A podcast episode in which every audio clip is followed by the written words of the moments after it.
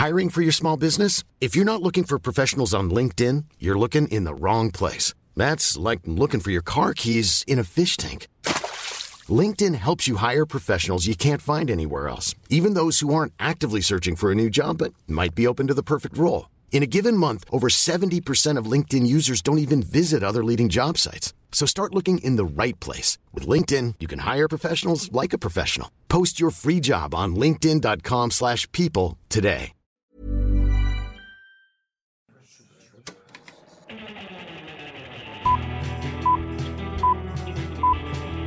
Saca el fanboy que tienes dentro. No tengas miedo de enojarte. Esto es el Club de los Amargados. Ah, disculpen a todos nuestros oyentes, pero si el amiguito ya terminó de vivir su La La Land, su historia de amor, creo que ya podemos continuar con el programa del Club de los Amargados. Hablando de la la Land. ¿Qué? Hablando de la la la. ¿Con qué eso te referías? No mames, güey, que saliste en el Museo Mexicano de Internet, güey. Ok, ok. ¿A poco ese es un Esto- privilegio? ¿Es un honor? Esto, esto, ok. Es- Explícame, Héctor y no- yo no- yo no- yo no sé a qué te Héctor refieres. y yo, Héctor y yo, como saben, siempre empezamos el programa. Antes de empezar el programa, estamos ajustando nuestras noticias. Estoy viendo y todo. tu tweet. Una- ¡Güey! ¡No mames! Este es uno de los logros Espera, más grandes espera, que has alcanzado. espera. No es broma, me quito el sombrero. ¡Wow! antes- gracias, antes amiguito. No es sarcasmo. O sea, antes de que empecemos el programa, Héctor se puso a ver. Una de las noticias es el segundo tráiler de Suicide Squad. Porque hubo un segundo tráiler. Ahorita hablamos Ajá. de eso. Y mientras Héctor lo veía, me meto a Twitter y veo que la foto de Héctor estuvo en el museo. Ne- ¿Museo qué? De- Museo Mexicano de Internet. No, ma- o sea, no saben, yo soy fan de esa página y yo, neta, así, no es pedo. Sin sarcasmo, me quito el pinche sombrero que saliste en esa. Güey, ok, yo, en la mañana, güey, Ajá. sí vi, sí vi que te dijeron que había salido. Salí en Golden. E- e- ese es el honor para mí. ¿Sabes cuántas noches me tocó? No viendo Golden, pero que me tocaba a veces ponerlo en el canal 30 y 33 y que ¡pum! Una vieja encuerada a las 12 de la noche. Espérate, espérate, espérate, lo mejor es esto. Un amigo, un amigo de aquí del Paso, Ajá. puso en su Instagram, en su historia, la foto, güey. O sea, tomó screenshot. O sea, como meme, porque ya es meme, güey. No, no es de- cierto. No, o sea, ¿están utilizando mi imagen como, como de meme? O sea, es que puso la foto. O sea, y la foto dice lo mismo, nomás que quitar, cortan lo de que lo puso Golden. Pero dice el mismo texto y viene la foto tuya. Ajá. Y, y, le, y le dije, güey, ese es, ese, es, ese es compa mío, un amigo mío. Y me dijo, no mames, que es amigo tuyo. Y yo, sí, güey. A ver, ¿cómo se llama para Güey. buscarlo? Se llama André. Se llama André, el güey. Ah, no, pues ahorita, Andrea- ahorita, ahorita lo encuentro. André. André, André Aguilar 5. André. A ver si todo sea... Sí, güey. No mames. En, en, a ver. ¿En Instagram o dónde? Sí, sí, sí, en Instagram. André Aguilar 5. Todo el mundo lo va a ir a buscar, maldición. Perdón, André, ya te hiciste famoso. ya, ya la vi que la puso de historia. Es que la comparte. Ya van tres páginas que me pasan que la comparten. Güey, qué pedo, güey. No mames, qué risa, güey. Qué, ¿Qué pedo, güey. Y sabes, la, la cosa más curiosa es que ni siquiera estaba planeado. O sea, eso no iba a ocurrir. Esa Pues imagen. no. Esa imagen. No, no, no. O sea, la imagen ni siquiera la íbamos a tomar. Oh, ¿Y cómo terminó siendo tomada? es que, haz cuenta, grabamos un corto para WandaVision. Y vestimos allí de Wanda. O sea, él iba a ser nuestro, eh, nuestro Wando. Pero ya las cosas se puso tan apretada que no pude subir el corto. Todavía lo tengo ahí guardado. Entonces, como el vestido era amarillo y como ya lo teníamos vestido de mujer, porque, hijo, si supieras cómo batallamos para que se rasurara, ya, ya teniéndolo ahí dijimos, no, vamos al mirador, hagamos La La Land. Y, y la magia se hizo, no la historia se hizo. No mames, güey. Qué risa. No, no, neta, no es pedo, güey. Hijo, ya estás tragando otra vez. ¿Qué, ¿Con qué cara? ¿Con qué cara? Güey. Tengo que trabajar, güey. Y ahorita voy a volver a trabajar, tengo que tragar, güey. Güey, Mm, por cierto, tengo. En la mañana me despertaron con una noticia de que entré a la Universidad de Florida, a la maestría en cine. ¡No es Sí, cierto! Sí, ¿Es en serio? sí. No, sab- no sabía si iba a entrar. Mira, todo este mes he estado de que súper. O sea, Ni me dijiste nada, no tenía la menor idea. O sea, es que hoy me avisaron en la mañana, güey. Ajá, ajá, ajá. Ok, esta es, esta es la historia, esta es la historia. Yo apliqué a UT Austin y a Florida. Y me, me aceptaron sí y no. O sea, me pusieron como Eh, un en waitlist, lista de espera. lista de- ajá, en lista de espera. Ajá. Entonces todo el mundo dice que, ay, felicidades. Y yo de que, ay, pues sí, qué bueno, pero no estoy adentro. Ay, Entonces, pero ya es un paso, amiguito, ya es un paso, no seas tan Sí, pesimista. to- to- todos me han dicho eso. De hecho, en UT Austin, ojo, en UT Austin, que es una de las. Ok, UT Austin y la Universidad de Florida son de las mejores escuelas de cine en Estados Unidos. Y UT Austin solo acepta a. Acepta a 12. Ajá. Pero cuatro personas del año pasado movieron su. Como que movieron su año a este año. Entonces, este año solo aceptaron a 8. Yo quedé en el 10, güey. Yo quedé en el 10. Maldición, ok. Entonces estoy, estoy, estoy en lista de espera Pero, también en eh, UT Espera, espera, espera. ¿Cómo, ¿Cómo es que, o sea, clasifican o cómo dicen si tú eres el número 10? O sea, ¿en qué, qué tuviste que hacer? Ah, ¿Qué- porque, o, o sea, yo apliqué y luego me dijeron que hacen lista de espera. Y les dije, ok, ¿qué número soy en la lista de espera? Ajá. Y me dijeron, eres el 2. Maldición. Y yo, no mames. O sea, aceptaron a 8, soy el 2, o sea que fui el 10. O sea que en otro año pude haber entrado así fácilmente. Entonces, desde que me hicieron waitlist, eh, la neta, por eso no he subido casi episodios de Está OK. Casi no he visto películas porque me he sentido muy decaído. O sea, como que digo, no mames, no me aceptaron. No me dijiste o por ejemplo, de que. nada, hubieras dicho, maldición. ¿Qué episodio Es que- más dramático y deprimente? Sí, y literal, todo el mes de marzo eh, ha sido de que. Y luego tuve toda muy mala suerte. Fue cuando pasó lo de la leche. ¿Recuerdan todos los que vieron mi historia de la leche? Yo- me no, no, ¿qué carro? pasó? ¿Qué pasó? ¿No has visto mi historia? Bueno, pues gente que comparar. A ver, ¿qué? Está haciendo, salí del gimnasio y estaba haciendo un chingo de aire, pero dije, quiero un, quiero leche. Quiero, o sea, Típico, literal, fui a ¿no? Walmart. Sí, fui a Walmart solo a comprar leche. Ajá. Compro mi leche, güey. Hace un chingo de tierra de aire, pero dije, mi leche lo vale. voy a mi, voy a, esa leche. voy a, voy a Walmart, salgo, subo al carro y ya voy al, al, al mi depa. Mi depa queda una cuadra de Walmart, o sea, está súper cerca. Ajá. Cuando voy a entrar a, a poner el código, porque para entrar a como que a la residencia tienes que poner un pinche código. Cuando entro veo que toda la leche está hecha un así, un desmadre abajo de mí. Me ve la leche entre mis piernas, Ah. abajo del el asiento. Y la leche se rompió. Pues, Y- Un desmadre. Entonces llego, me estaciono y luego me empecé a tomar la leche así en la banqueta. ya con el Así. cartón roto, como lo que queda. Sí. No, era un galón, güey, de esos gordotes de leche. No era un, un cartón, era un galón gordote. Y ahí me ves, güey. Ahí me ves tomándome el, la leche, güey, el galón de leche. Ya para no ba- desperdiciarla, para, que no se derrame. Sí, sí, para que no se derrame, porque el, el hoyo estaba como que arriba de la mitad. Entonces dije, tengo que acabármelo hasta ahí. O sea, me acabé un cuarto del galón ahí de Así vomita la gente, desmadre. Sergio.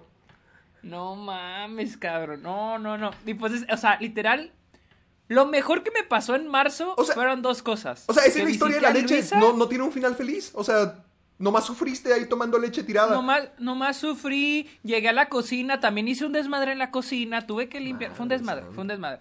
Y luego, no, no, no, no. Y luego, te digo, lo mejor que me pasó en marzo fue visitar a Luisa Austin y haber visto El Señor de los Anillos al principio del mes. ¿Cómo los puedes comparar en la misma categoría? ¿Con qué cara, Sergio? Pues para que es que no me pasan muchas cosas buenas. Entonces, Ay, Pero, entonces- un saludo, Luisa. o sea, incluso un amigo me mandó de que, oye, este, está subiendo muchas cosas así como que, como que de suicidación. ¿Qué? ¡Ah, la Pues fre... es que, Pues, sí, bo- sí, ¿Qué sí, me perdí, Guau, todo el mundo lo, todos lo vieron. O sea, yo sí estaba bromeando, era broma. O sea, no, o sea, de que maldición, Dios, ¿por qué eres así conmigo? A la Y, o sea, fregada, te querías matar y durante, no sabía, maldición. Durante dos semanas fui el guerrero más, más valiente de Dios, yo creo. y ve, te recompensaron. Ay, sí, ya. Ya, se me- ya, ya, güey, o sea, o sea, ya respiré, o sea, ya respiré. Pero, Pero bueno. pero no, ¿cuál pero bueno? Pero entonces, ¿qué pasó? ¿Entraste a la universidad? ¿Vas a hacer la maestría? Cuenta, nomás contaste tu tragedia y lo Ah. feliz. Es que siempre cuento lo- siempre las cosas malas que me pasan. Pues sí, Ah, eso sonó bien feo.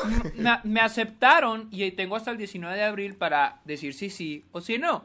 Entonces, ando viendo, sigo si sí o si no. O sea, lo que yo quiero es como que aplazarlo un año para trabajar este siguiente año y luego entrar hasta el 2022. Ese es mi plan. ¿Por qué? Pero quiero ¿Qué- preguntar ¿Por qué no te vas puede. ahorita? ¿Qué es lo que quieres hacer?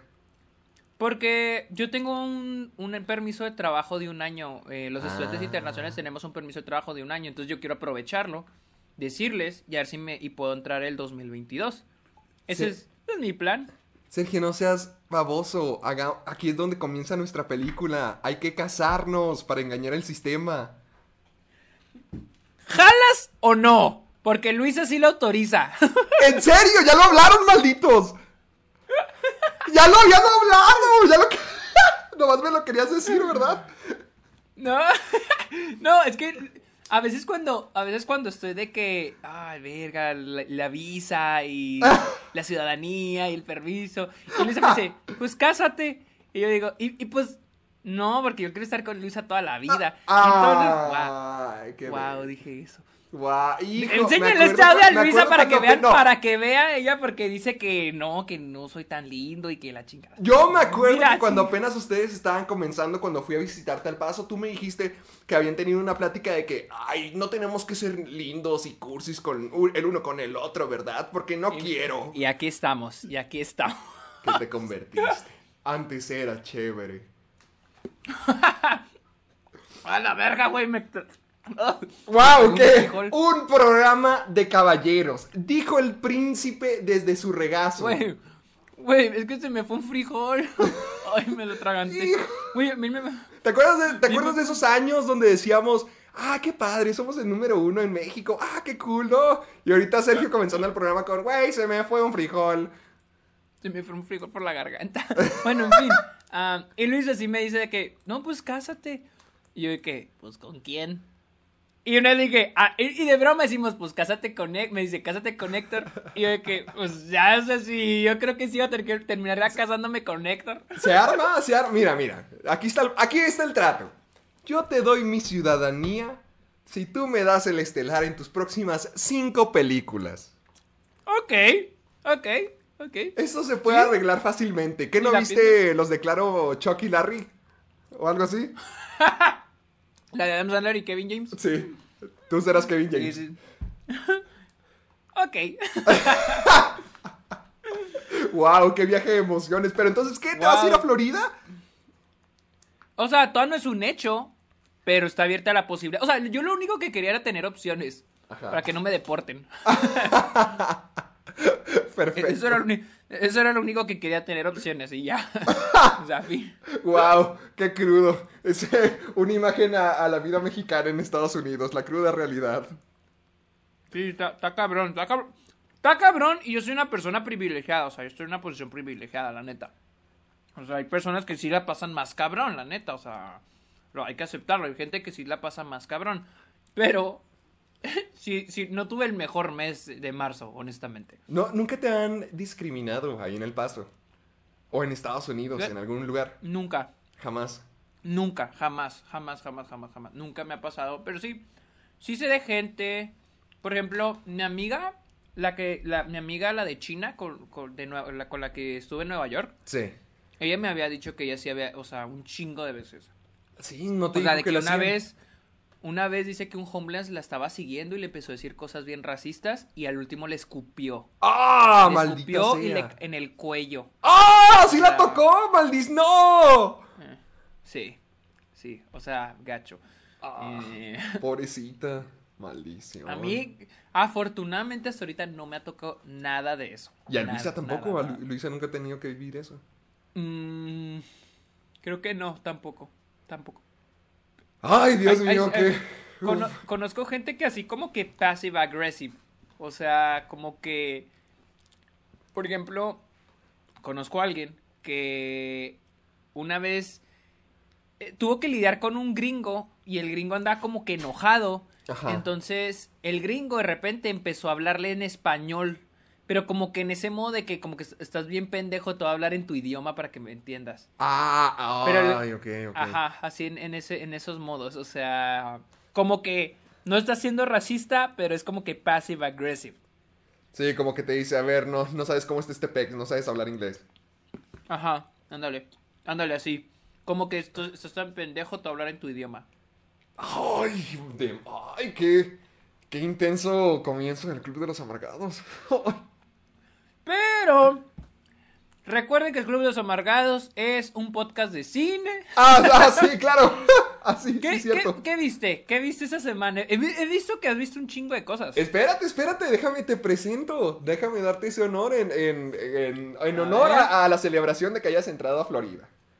Y que, te, Ah, y- y, que, y que estés próximo a convertirte en uno de esos viejos locos que salen de, de Florida Man. Voy a hacer un siguiente Florida Man. sí. Florida Man quema escuela de cine. No ma. Gracias. Con ustedes, el próximamente ingresado a la maestría de cine, el hombre que dura mil días enamorado, él es el trágico, el triste y el salado, Sergio Muñoz. Gracias, gracias, gracias. Y yo, aquí, les presento al nuevo meme de internet. al.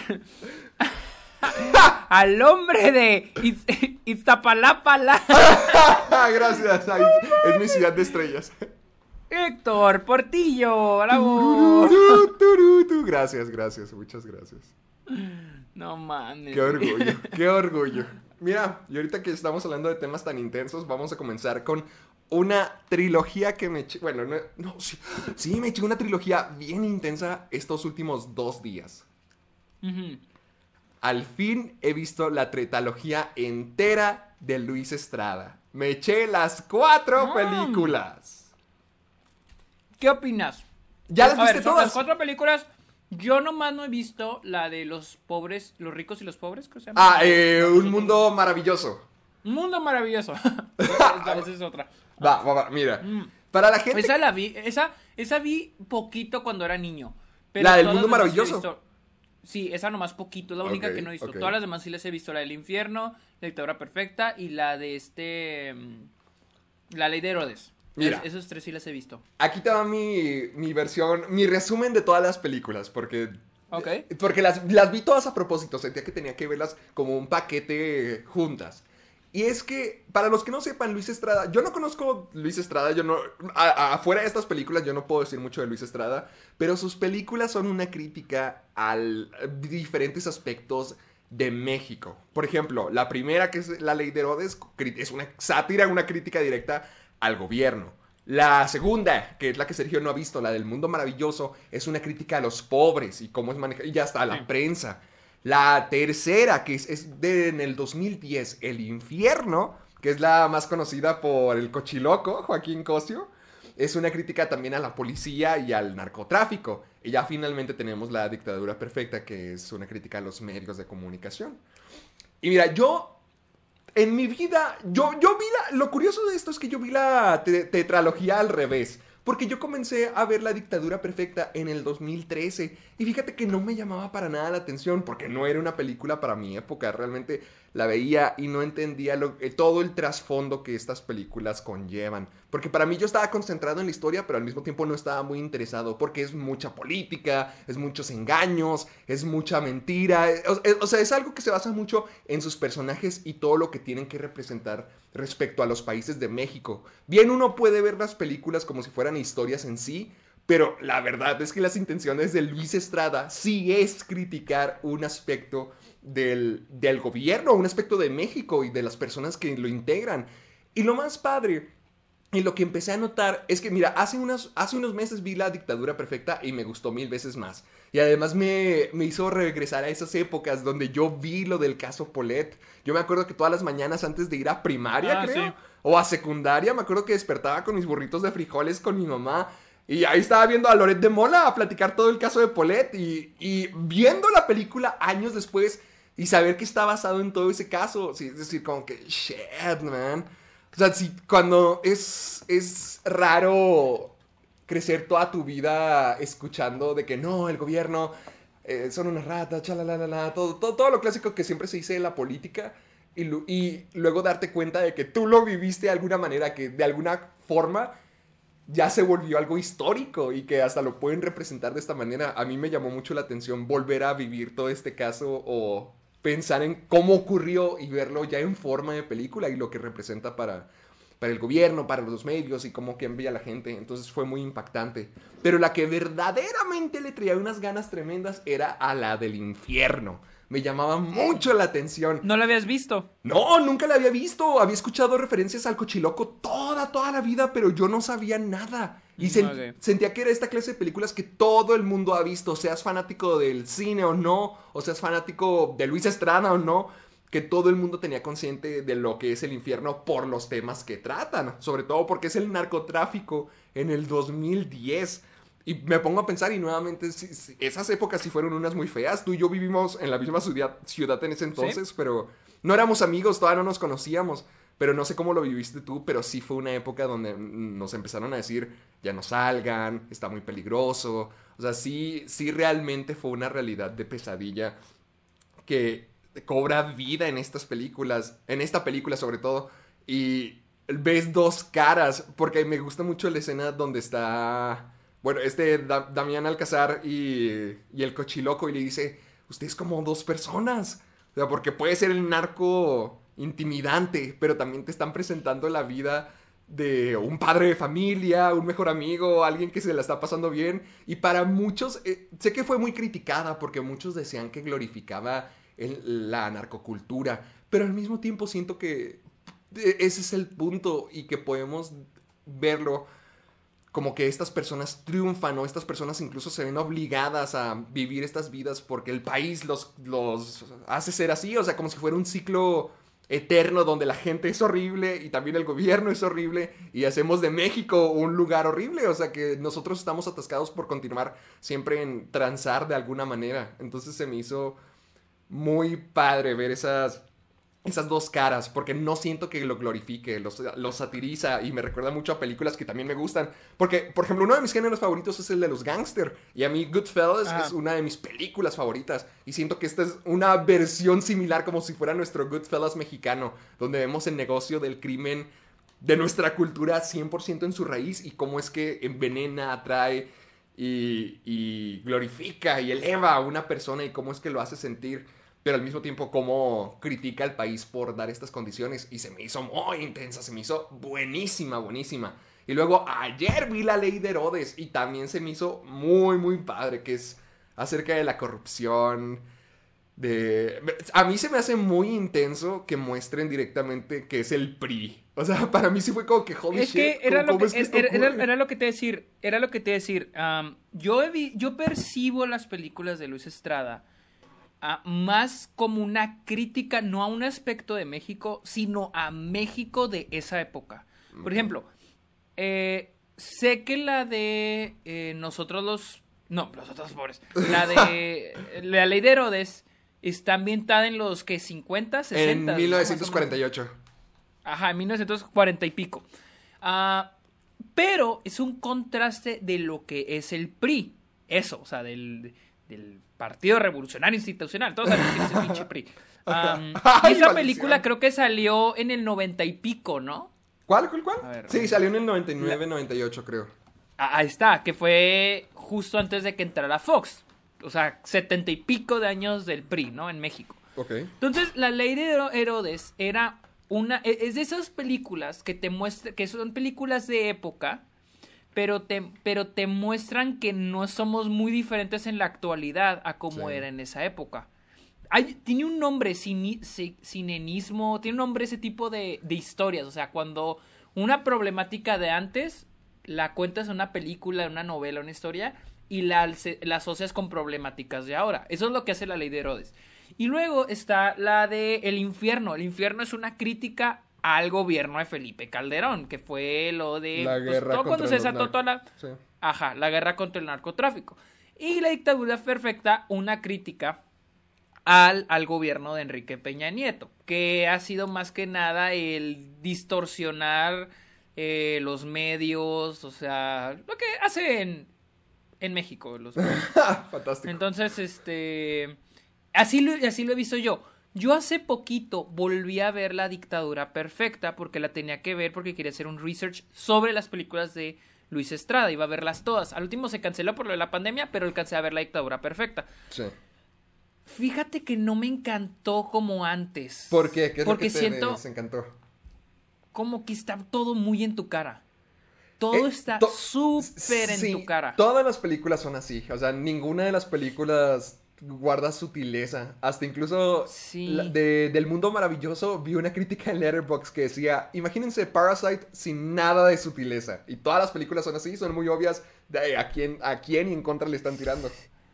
Ajá, y luego lo, lo trato de asociar con Succession, que volví a ver Succession con Luisa, y es muy, su- o sea, es la historia de esta familia que se concentra en contar la historia de esta familia, de multimillonarios dueños de una corporación de medios, pero todo, la historia principal es la familia. Los pedos que tienen, sus, ah, su- lo que el querer, el tema es el poder, todos quieren tener poder, pero desde, ah, quiero ser el CEO de la empresa hasta yo quiero tener poder en mi familia, quiero tener poder con mi, con mi pareja, quiero tener poder con mis amigos, o sea, así. Sí. Algo así como tener Los Sopranos, que es el, el ser recompensado, el ser este, el, el respeto. En Los Sopranos es el respeto, todos quieren respeto. Ya sea con los mafiosos, ya sea dentro de mi familia, ya sea con mis amigos, ya sea con mi mamá, yo quiero respeto. Entonces, y al final, en, por ejemplo, en Succession, entra a veces lo que es los, los medios que distorsionan la información, que distorsionan la verdad, que hay una agenda política, ya sea de derecha o izquierda, pero no está en tu cara, está de fondo, o sea, está Sí. de fondo, es parte del contexto. Y siento que con, bueno, ¿sabes que vi? Hace años que no veo el infierno, no puedo hablar del infierno, no me siento así como para criticarla, pero con la dictadura perfecta siento que está muy en tu cara todo, súper en tu cara, o sea, lo del caso Polet está súper en tu cara ahí. O sea, no lo pudieron haber hecho más obvio. Sí. Estaba, ah, o sea, cañón. O por ejemplo, la parte donde está lo de Peña Nieto, cuando habla en inglés. Ah, ah, ¿Te ok, sí, sí, sí. Eh, no, yo no fui muy fanático de esas escenas tampoco. en Ni yo, ni yo. O sea, es como que, ay, vamos a contar este chistecito. Como, como de Saturday Night Live. Ándale, siento que pues si quería tirarle al presidente, siento que sí lo pudo haber hecho, pero siento que sí, hacerlo tan obvio o tan chistorete Sí. le quita, lo rebaja un poquito. E- eso, eso mismo. O sea, sé que es una sátira, pero hay sátiras como La muerte de Stalin, que el punto de la película es contar una historia. Como siempre digo, contar una historia. No hablar del tema o hablar de nuestra sociedad, no. Contar una historia y siento que eh, al menos la lectora perfecta se enfoca mucho, mucho en decirnos, ah, mira como en la vida real, ah, mira como el caso Polet, ah, mira como Peña Nieto, ah, mira como cuando Peña Nieto se hizo meme por esto, o ah, mira como cuando Peña Nieto dijo esto, o sea, eh, como que me cansó y siento que es una película que la ves la primera vez y la disfrutas, pero si la vuelves a ver como que te cansa. Es A mí que, me cansó. mira, yo siento que Luis Estrada a veces introduce estas tramas o estos elementos en sus películas para precisamente decir un- una realidad de la que vivimos, ya sea tirarle a alguien en específico o criticar un sistema. Y que a veces eso sacrifica un poquito la narrativa en sus películas. Para mí es interesante verlo en sí por el hecho de que una película así exista, una película Ah, y que sea, se- y que sea mexicana. y que sea mexicana y que se pudo distribuir. O sea, para mí sí es como que holy shit. Pero pone, un ejemplo, es que en la ley de Herodes, no sé si te acuerdes que hay un momento donde entra un estadounidense a la vida del, del presidente o el alcalde García. Ajá. eh, que, le arregla, que le arregla el carro y le, y le dice que son 100 dólares y que le tiene que pagar. Todo eso. El gringo realmente nunca hace nada en la película. O sea, si no estuviera ahí, no hubiera hecho ninguna diferencia. Pero es que ese exactamente es el punto. Decir cómo la relación que México tiene con la deuda extranjera es de que los gringos no están haciendo nada, realmente no nos, no nos están ayudando, pero ahí le hacemos a, al chistorete o nos hacemos mensos con tal de poder mantener a todos en su lugar para que el dinero no vuele o no tener que pagarle a ciertas personas.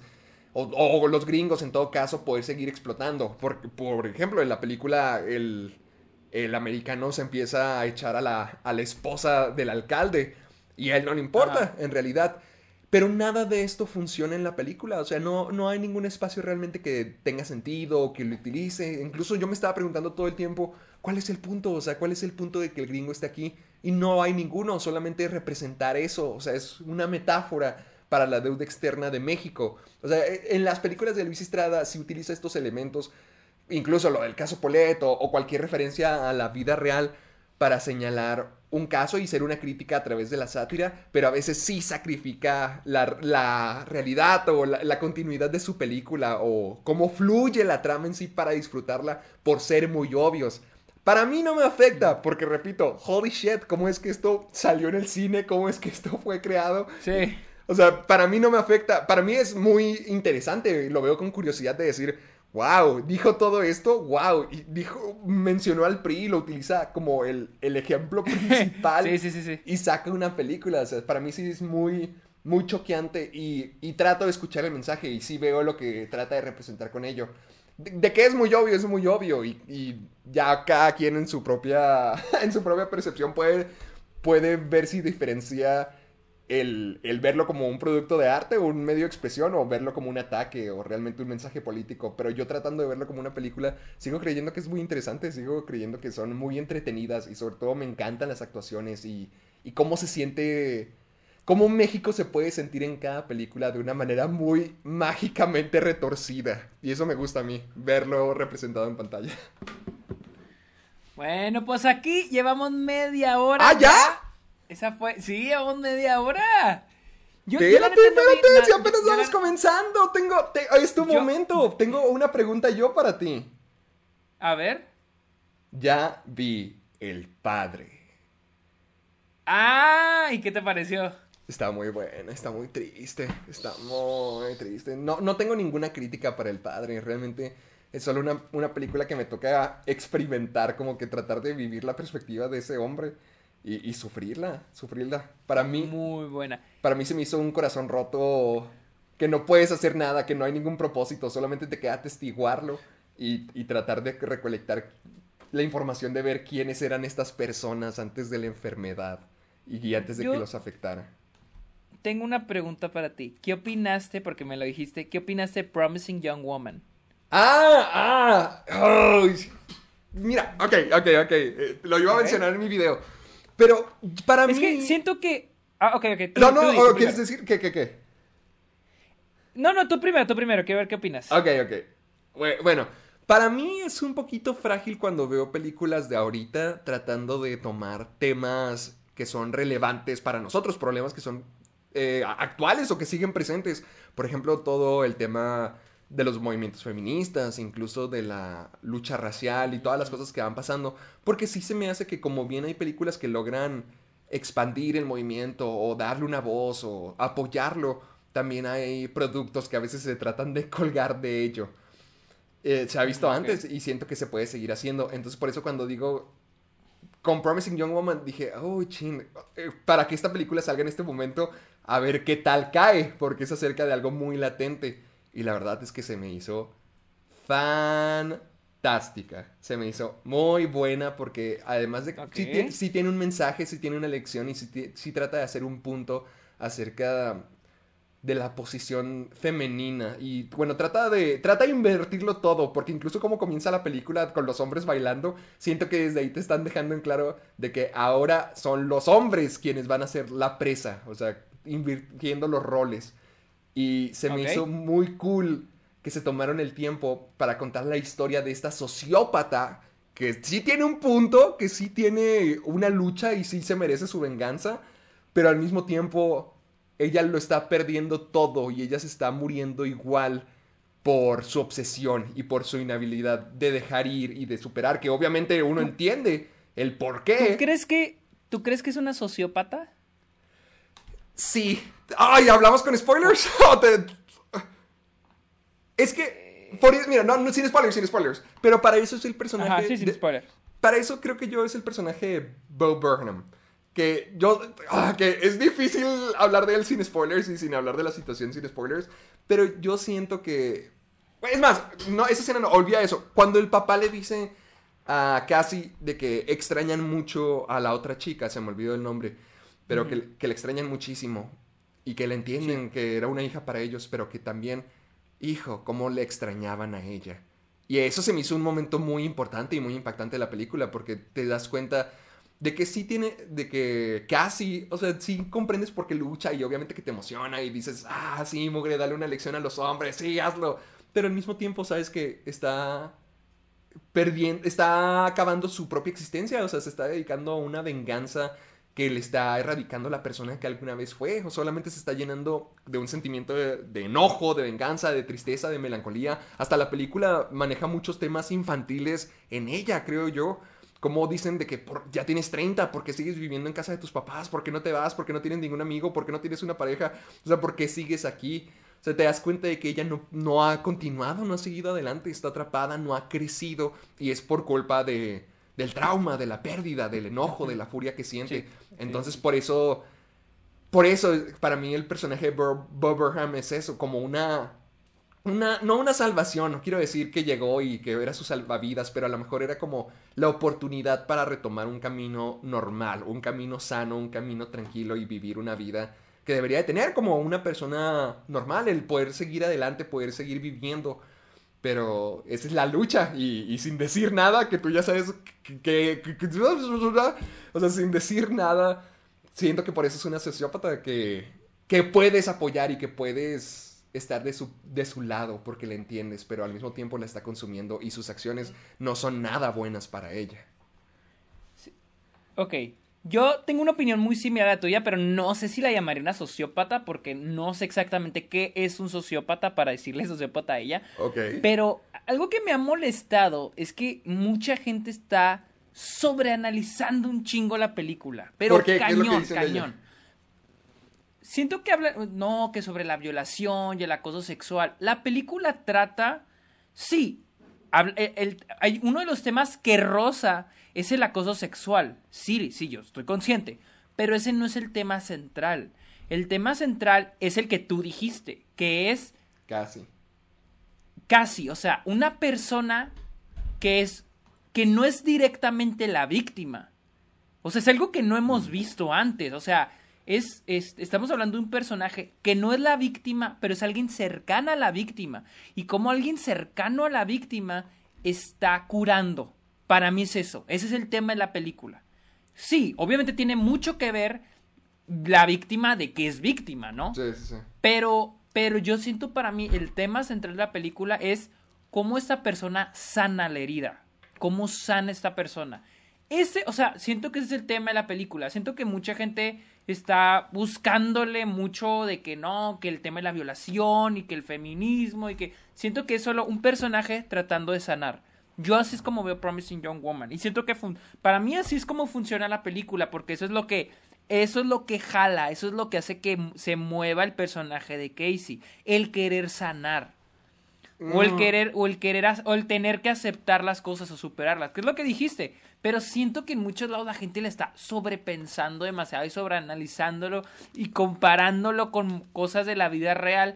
Cuando es un personaje que está en muchas personas en el hecho de que eh, algo que me encantó de la película es de que un chingo de personajes son sí. uh, un perso un, o sea un X personaje es una persona en un problema de acoso sexual no está la víctima está la, la, la amiga de la víctima que no, o amigo o amiga de la víctima que no escuchó a la víctima está el, el el que hizo el crimen, por así decir, tenemos al cómplice, tenemos al que se quedó callado, al que vio y se quedó callado, o sea, tenemos sí. a todos esos, ¿no?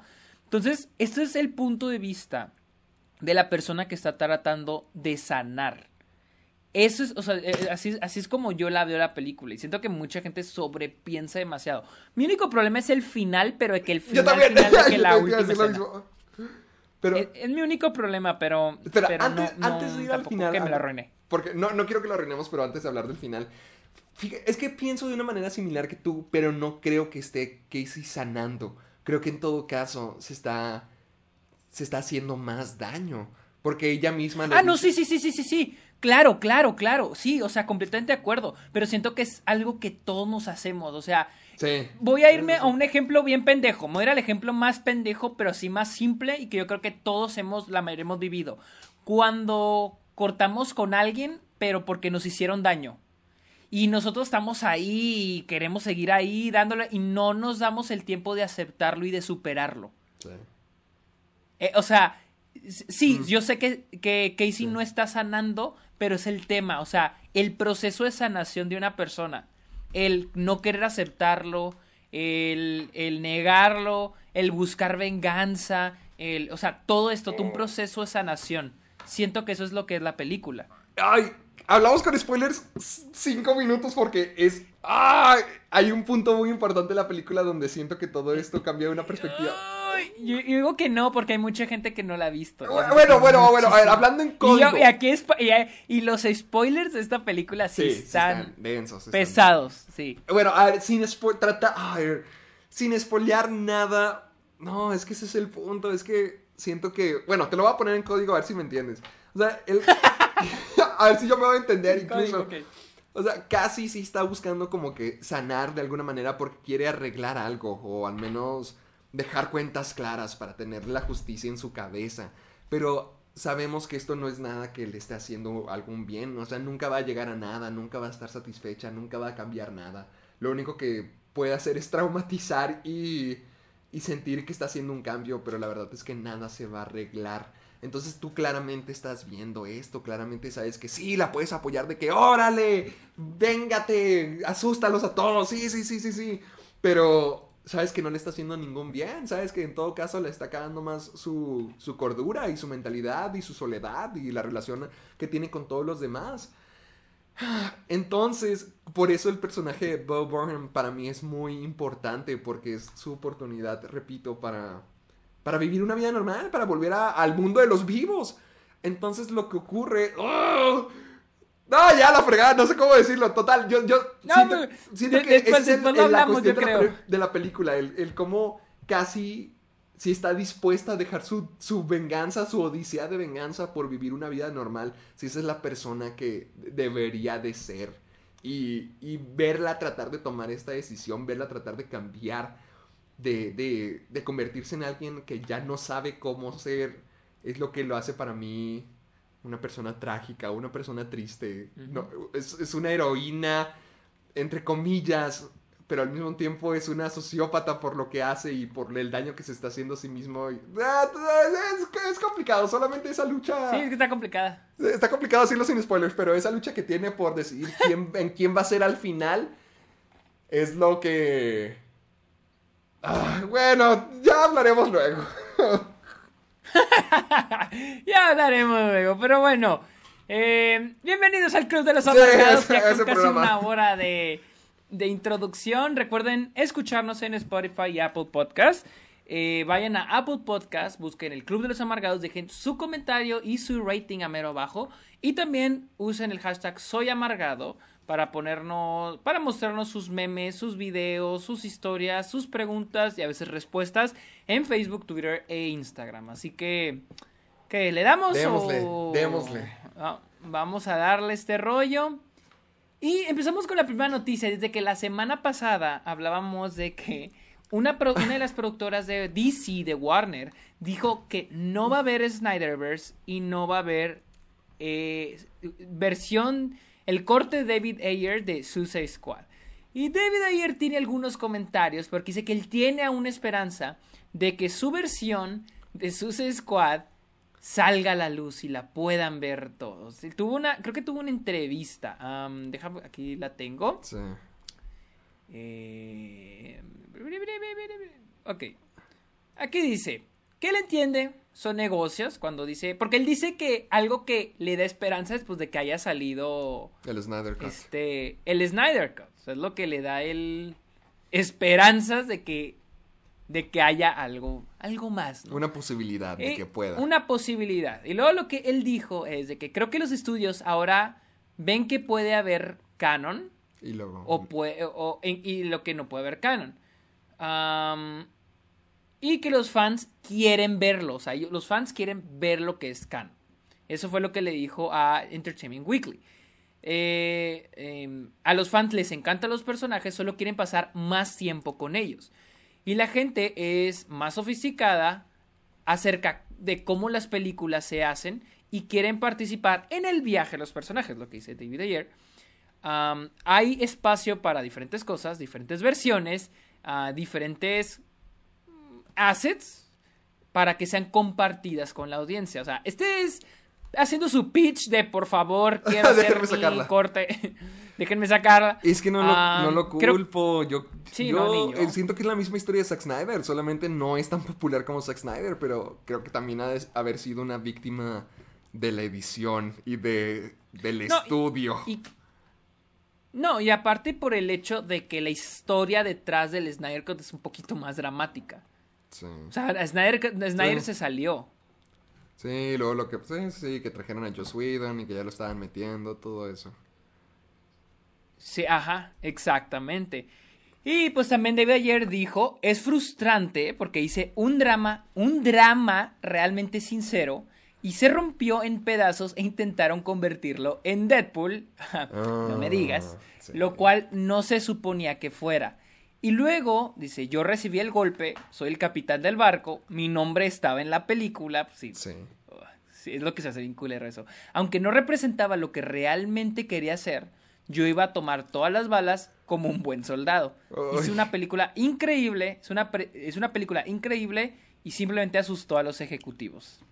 Ay, fíjate Yo que... me acuerdo que cuando, yo me acuerdo cuando salió el tráiler de Suicide Squad primero, sí se vea como un drama. Sí. Yo me acuerdo muy bien. Eso es lo que te iba a decir. El primer tráiler de Escuadrón Suicida no era colorido ni nada de locura. O sea, sí se parecía. Sí parecía algo un poquito más siniestro. Como si tomara el tema de, de los villanos, de los psicópatas, mucho más en serio. Y yo lo que recuerdo haber escuchado y haber leído es que cuando salió el tráiler de Bohemian Rhapsody, sí cambió mucho lo que el estudio esperaba de la película. Porque el, el de Bohemian Rhapsody fue algo totalmente distinto. O sea, ya era un video musical repleto de colores, locura, personajes, música, rock.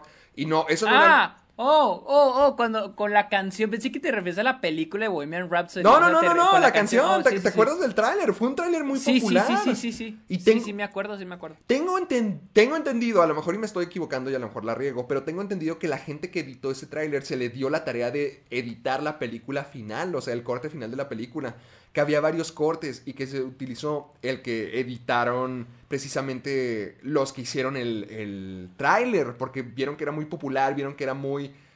Era que era lo que los fanáticos querían. Y no sé si te acuerdas, pero en la película sí se ve reflejado esto. Porque hay momentos donde cuando introducen un personaje, ¡pum! Tarjeta de presentación, super colores neón. Sí. y todo eso, o sea, no, no parecía algo que verías en una película, parecía algo que verías en un tráiler o en un video musical. Y es que lo convirtieron en eso. de- en, en- algo totalmente distinto. Entonces, no, es, la, es la misma historia que Zack Snyder, solo sin tanto sonido. La compañía metió manos y no dejaron que su visión real saliera a la luz. Y apuesto que sí, a lo mejor hubiera sido mil veces. Porque al menos algo que a mí me sigue gustando de Escuadrón Suicida son los personajes. Y ahorita a lo mejor ya están bien olvidados. Ya, a lo mejor ahorita ya nadie se acuerda de Diablo o de Cara Delevingne bailando. Pero estoy. no, de ninguna. no, no, no, no sé, pero estoy... Hijo, hay un momento en, en la Escuadrón Suicida donde introducen a Katana, no sé si te acuerdes,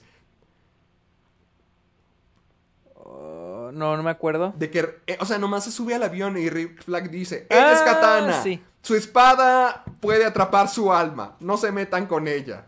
Y eso fue... Ay, sí, ya me acordé. ya, ya te de o sea... Dudo mucho que David Ayer haya hecho algo así sin estar consciente de lo que hacía. Así que yo, yo estoy seguro que hay una película mejor allá afuera, pero dudo mucho que la vayamos a llegar a ver. Sí, yo, yo también, yo también dudo mucho. Y hablando de Suicide Squad, ¡Ah! vámonos a la nueva Suicide Squad. Sí. Este, James, ok. ¡Ay, el- qué triste! ¡Ay! La, eh, la- la semana pasada se estrenó eh, King Kong, eh, Kong versus Godzilla, Godzilla versus Kong, perdón, y en cines se presentó un nuevo tráiler Ah, de The Suicide Squad. Y James Gunn en su, hace una semana, en su eh, cuenta de Twitter, publicó el tráiler, el segundo tráiler de The Suicide Squad. Y este, obviamente es una segunda versión porque es una versión para los cines, es de banda verde, o sea, es para todo público el tráiler. Mm. sí, sí. El anterior, pues estaba violento. Eh, Héctor lo acaba de ver, el que estaba viendo Ajá. antes de empezar el programa. ¿Qué, qué opinaste de ese? Te digo algo, estoy muy ¿Qué? emocionado, pero no por el Escuadrón Suicida. Por John Cena. ¡Ah! ¿Tan, tan novio soy? Fíjate, pues es que fue lo mismo la vez pasada, pero no, no. Fíjate que a mí me gustó más este segundo tráiler. Me gustó un poco más. Ah, creo que es porque nos dan un poquito más contexto de la historia, o al menos de la dinámica, en lugar de chiste, chiste, chiste, escena de acción, escena de Sí, acción. eso, eso, eso. Sí, siento que fue No, por eso. Como que siento que el primero intentan aparentar de que, ay, miren, somos ecchi, somos, Somos chistosos, locos. estamos bien locos. Sí, ajá. Como en la foto, Sí, ¿viste la eh, foto de la chava que tiene este una bolsa en la... también. ¿No has visto el, el- el meme de la chava que tiene una bolsa en la en- una bolsa en la cabeza? O sea, de que como que una bolsa de ¿Qué? Ajá. de esas congeladas, de, de esas cosas congeladas y lo dice que she's crazy. ¿Nunca has visto ese? No, a ver, cheese. Cra- cra- Cheese crazy existe, Sergio. No, no, no es un disparate. A ver si me sale. Es. Ah. Es como para ya, Ya, como que. ya lo viste. ¡Wow! ¡Está loca! Ya entiendo. Sí, ajá, sí es la misma, que tiene una bolsa como de papas y luego ella está haciendo como que... Sí, como paz. manos, sí. Sí, ajá, que she's crazy. Alguien puso eso diciendo Suicide Squad. O sea, así trailer, o sea, queriendo decir de que estamos bien locos. O sea, Sí. Y este segundo trailer es como que ya, güey, ya, o sea, ya, ok. Sí, Ya, por- muéstrame un poquito más en serio la película.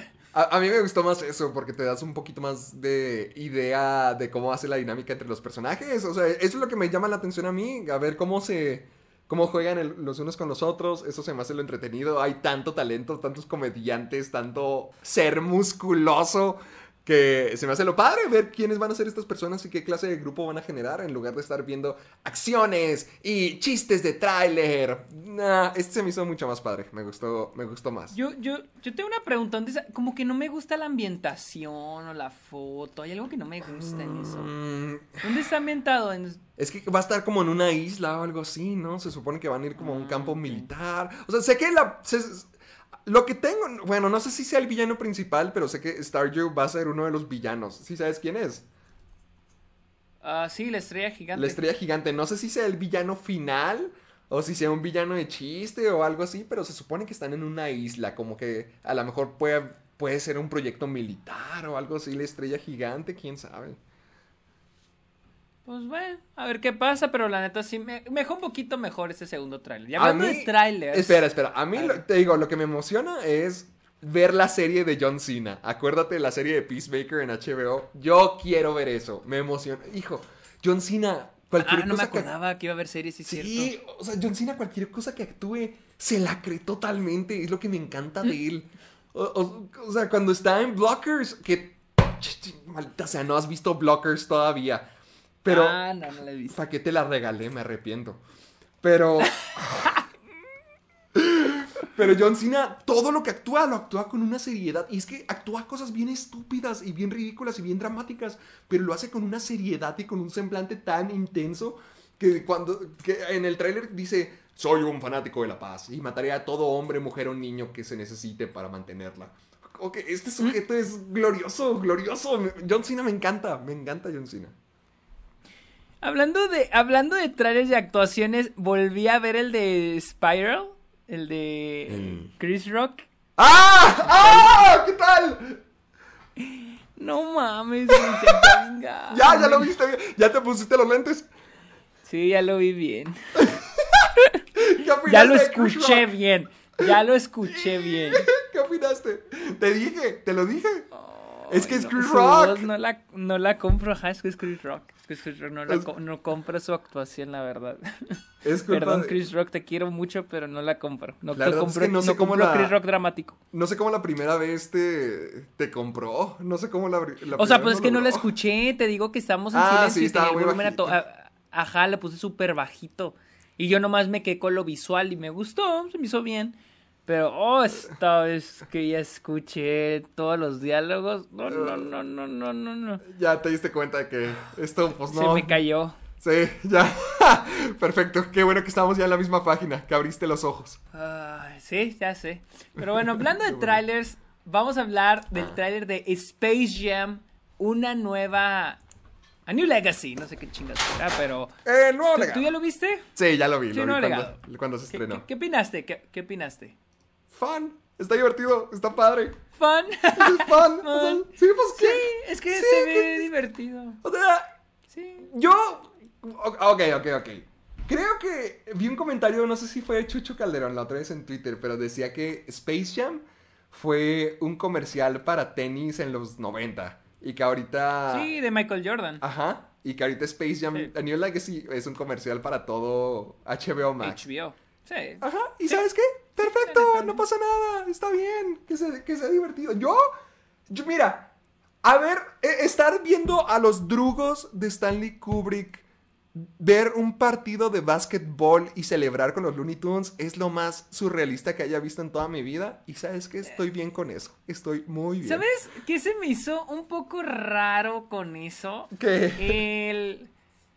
Ok, número uno, que hacen los. O sea, ¿cómo saca. O sea, se me hace una mamada lo de que sacaron a Pepe Le Pew, pero están los drogos de Sí, Orange. sí. Literalmente, esos sí mataron mujeres y con penes. O, sea, digo, es una mamada porque yo, yo sí soy de los que dice Pepe Le Pew, la neta, sí.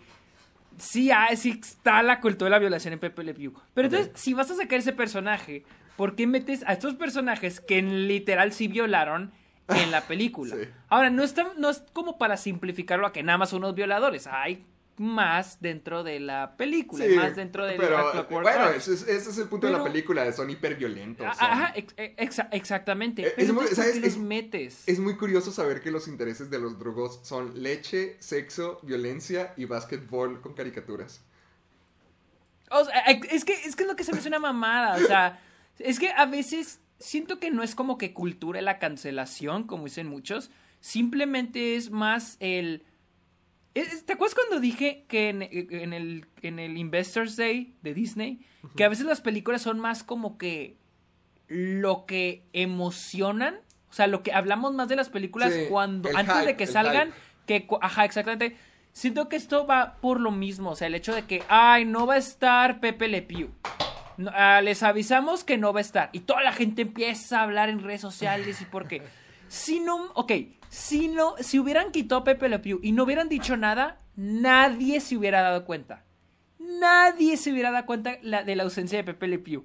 Pero lo avisaron. O sea, siento que es más como que no lo vamos a quitar porque no es un buen personaje. Que sí, ok, no es un buen personaje. Pero sí como que avisarlo y gritarlo al mundo para que todos sepan que miren, lo vamos a quitar. Para que, o sea, para generar. Es como que dices, ah, o sea, es más como para generar plática, para generar discusión, para que la gente hable de la película, para que hablen del tema, no importa si es de manera positiva o negativa, que la gente hable. Es como que, güey, no mames. Y luego aquí ya tienen a, a los drogos, es como que, o sea, es como que dices, güey, no te puedo tomar en serio, quitando a Pepe Le Pew, pero dejando a estos cabrones aquí. Ese es, ese es como que digo, güey, no, no, no, no, o sea, no.